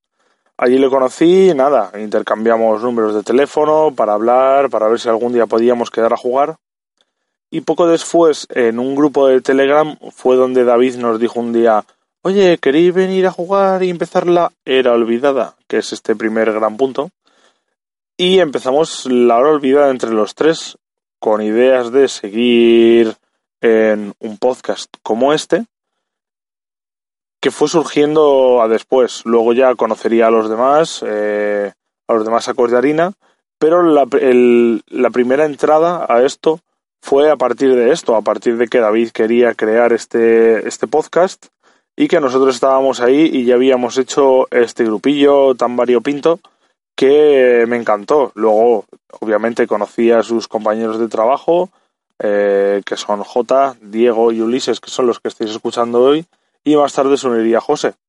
Y nada, quería agradecerles también a ellos, porque esto, bueno, seguramente lo escucharán a, eh, cuando ya se haya publicado el podcast. Quería agradecerles todo este año que me han regalado, porque la verdad es que amigos así no se olvidan. Y amigos como todos los que he podido conocer a lo largo de estos eventos y que habéis venido a ellos, tanto en el de mayo como en, como en el del blog que hicieron en las Game On, que os pude conocer y echar cara a muchos. Y, y en este último evento que hicimos de los laberintos de la demencia que, que llevamos en la tienda de Metrópolis. Vale, eh, lo primero, la era olvidada. Pues la empezamos nosotros tres y la terminamos nosotros tres. Eh, la, la mecánica de exploración, pues es una patada en la boca. No me gusta absolutamente nada, tampoco voy a entrar en detalles. Sí que de la era olvidada me quedaría eh, como investigador con Leo Anderson. Me parece, sí, Finn Edwards también, chicos, lo sé, Finn Edwards es la leche. Pero Leo Anderson me gusta muchísimo su rollo que tiene de jugar con aliados, de ser un tío muy carismático. Entonces es lo que me, es lo que me gustó de esta campaña. Aunque no lo jugué con él, ahora mismo no recuerdo que jugué, pero no fue con Leo. Eh, luego también tenemos que La Olvidada es una campaña que en cuanto a lore, en cuanto a historia es muy buena, es muy recomendable, sí que es muy complicada, pero nada que ver con lo que será la siguiente campaña que es El Círculo Roto. La que me está pareciendo la más difícil, la estoy jugando con David y con Ulises. Eh, llevamos cuatro escenarios o cinco y en los dos últimos hemos muerto los tres. En los dos últimos escenarios. Eh, yo creo que ya no podemos tener más traumas, sí, podremos tener más, pero vamos a acabarlo hasta donde nos dejen. Eh, el embrujado me parece muy bueno. Es una mecánica que viene a ser lo que es eh, cazador, no, eh, lo que es represalia y demás, pero para investigar nos faltaba eso. Teníamos, nos hacían pupa cuando evitábamos mal, nos hacen pupa cuando pegamos mal, pues también que nos hagan pupa cuando investigamos mal. Lo único es que, claro, en, en el círculo roto hay otras cartas que hacen que el embrujado te haga mucho más daño de lo normal. Pero me parece una, una campaña muy, muy buena, muy interesante de momento, hasta donde la llevamos. Eh, sí que mi investigadora favorita en este ciclo es Diana Stanley, es la que estoy llevando. Eh, sí, J, sé lo que estará pensando. No es que Diana Stanley es una sectaria reprimida, es que un sectario no puede reprimirse. Pero bueno, ya está para eso su lore. El día que la, que la analicemos en el canal, leeremos su historia e igual hace match, igual hace match. Eh, y luego hemos empezado eh, los Come Come Sueños, o los Devoradores de Sueños. Y también lo estamos jugando David, Ulises y yo. Llevamos eh, dos partidas y me está pareciendo brutal. En este sí que no podría decir, pues que hay muchos, hay muchos personajes buenos. Eh, Tommy Muldoon es brutal, que lo está jugando Ulises. Y, y el mago, el Luke Robinson, también es muy bueno, aunque, aunque no se haya jugado bien. Pero pude ver a Egoitz en, en Escocia jugarlo. Y la verdad es que eres Goku. Eres Goku, pero vamos, teletransportándote de un sitio para otro. Y la mecánica de múltiple me parece interesante. Aunque claro, con cosas que hagan mucho daño, eh, los enemigos múltiples caen como mosquitos. Eh, vamos a los escenarios que han salido este año, que son el hotel y el blob. El hotel nos traía la mecánica esta de errante, que es como un cazador, pero a un lugar en concreto, se va moviendo a un lugar en concreto. Me gustó el hotel, no lo pondría en top, ya lo dije en otro podcast, me parece demasiado sencillo y me parece que las ventajas y beneficios que te da son menores que otros escenarios, no lo metería en medio de una campaña. Y luego el Blob, mm, me ha parecido un evento eh, maravilloso, el que hicieron en Game On, y el escenario también es muy bueno. Eh, sí que creo que cuanta más gente lo juegue, es más, más recomendable. Y luego, ¿de qué crees quieres que vaya el próximo ciclo? ¿Qué me dice David? ¿Cómo de qué quiero que vaya el próximo ciclo? Un Innsmouth. Sí que hay mucho, hay mucho de donde sacar, pero todos queremos Innsmouth, todos queremos reventar profundos, eh, queremos ver a Dagón, queremos ver a, al propio Chulú, Cthulhu, Cthulhu, como queráis llamarle, pero yo quiero ver al primigenio, al señor de los primigenios, al que no es el más grande, está claro, pero es el que, el que da vida a estos juegos, porque sin él no estaría. Entonces no sé si se lo están queriendo dejar para el final, pero me gustaría que viniese ya, porque cuando venga él, quiere decir que va a venir Silas Mars, y estoy deseando de que Silas Mars salga como investigador en una caja. Aunque lo tengo en el libro, pero quiero sus armas, que tiene un arpón y una red. Quiero el arpón, por Dios. Y luego, eh, los eventos. El Arkham Archives fue el primero que hicimos en mayo. Y la verdad es que es que me sorprendió porque fue nuestro primer evento. Eh, lo hicimos con mucho cariño, con mucho mimo. Todos pusimos de nuestra parte y salió muy bien. Eh, todos acabasteis muy contentos, todos los jugadores que acudisteis, nosotros también. Eh, nos reímos muchísimo. Fue la primera toma de contacto con todos los que nos escucháis. Y la verdad es que poder hacer todas esas todas esas cartas, todos esos tokens, los sorteos, eh, las buenas caras en vez de en vez de un juego competitivo que al final acabas cansándote y pegándote con otro, pues la verdad es que la verdad es que me dio muy buen sabor de boca. Y luego estaba la Gen Con, que bueno, no he podido ir, obviamente, sí que quiero la promo de Alice Laxley, pero bueno, que sepamos solo la tiene Egoiz, maldito Egoiz, te queremos mucho. Y nada, las Game On maravillosas. Sea, quiero que salga la del año que viene y si es con el blog porque no ha salido nada nuevo, que saldrá algo nuevo para las Game On, pues que sea con el blog, que nos vamos a comer al moco eh, y no comernos los mocos. Y luego estuvo el Laberintos de la Demencia que hicimos en, en diciembre en Metrópolis. Fue un evento genial, eh, me lo pasé muy bien, conocí a más, a más gente, eh, caras conocidas que había visto en otros eventos y poder charlar con vosotros, aparte de veros disfrutar con este evento y luego las promos que nos dio tanto Fantasy Flight como, como la tienda que dio algún material también, el tapete, como algunos packs, algunas cosas nuestras, eh, la verdad es que hicieron que todo saliese con una sonrisa. Sí que es verdad que fue un evento gratuito y para que se pueda llevar a alguien por un evento gratuito material que cuesta 40, 20 euros, eh, es genial. Eh, luego, el material promo que ha habido este año, pues bueno, quiero un investigador. Eh, ¿Por qué Fantasy Flight? ¿Por qué me sacáis a Daisy Walker como primera promo de este juego? Y, y no y no y no hay más Daisy Walkers, no hay más, yo qué sé, eh, Roland Banks, no, que ya tengo dos cartas de Roland, pero quiero una Kachi, eh, quiero quiero más cosas. Entonces sí que pido por favor que de cara al año que viene eh, haya una carta de investigador promocional.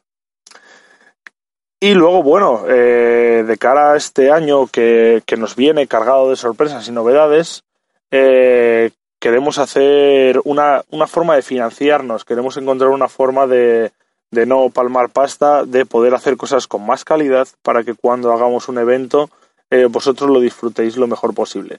Entonces, esto es la forma en la que vamos a presentar nuestro modelo de Patreon. Eh, ya no sé si lo habrá hablado David. Si no lo ha hablado David en el podcast, pues os lo acabo de spoilear y eso que os lleváis.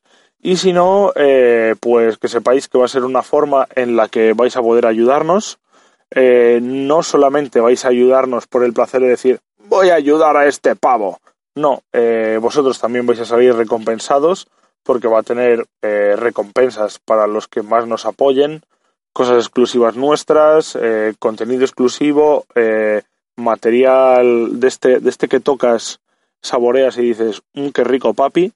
Así que esperamos que esperamos que os guste esta iniciativa, al menos que queremos tomar, porque sobre todo queremos hacerlo para vosotros jugadores. Y ya estaría. Hasta aquí este año 2019. Esperamos que el 2020 venga cargadito de sorpresas, car cargadito de, de, juego para todos nosotros, que podamos hacer eventos. Eh, a mí me gustaría hacer incluso dos eventos de Arkham Archives en el 2020. Igual es demasiado, demasiado pedir por mi parte, pero la verdad es que me lo paso muy bien con este juego y, y no quiero que se acabe. Así que nada, hasta aquí me despido, os deseo un feliz 2020 y ya sabéis, investigadores, ojos que no ven, cordura que no pierdes. Pues muchas gracias chicos. Eh, no... Nada nuevo, no, no, no, no hay nada que nos haya sorprendido, pero yo no estoy de acuerdo con la elección de cartas ni con la opinión de los ciclos de José. O sea, teniendo en cuenta que no los hemos oído, eh, tu valoración es esta. Me, me he lanzado. ¿Te has lanzado? tú? Me he lanzado. Muy es bien. un hombre, es un hombre de principios. Bueno, si, pues si ya no estuve de acuerdo con él antes, no voy a estar de acuerdo con él ahora. es un hombre de principios, pero estamos al final. Así que nada. Ojo, ojo, la poesía. Ojo. Oh, Lorca. Hoy, Veremos, hoy- Florida. hoy, de hecho, es el 149 aniversario de la muerte de Becker. Fíjate. Así de gratis. Hoy, día 22, día de la lotería, 149 Buenos aniversario días, de la muerte de. Becker. Los archivos de Arkham te educan, los archivos de Arkham te entretienen. Muchas gracias a vosotros también, investigadores, por llevarnos escuchando tanto tiempo. Muchas gracias por el apoyo que sabemos que vamos a recibir el año que viene. Y nada, que paséis unas felices fiestas y que el año que viene sea mucho mejor que este. Feliz año, chicos. Felices nuevos años 20. Y de parte de Alfred, a otra cosa, Carcosa. No, yo iba a decir, y recordad, investigadores, Ryan Johnson es la mierda. ¿Quién es Ryan Johnson?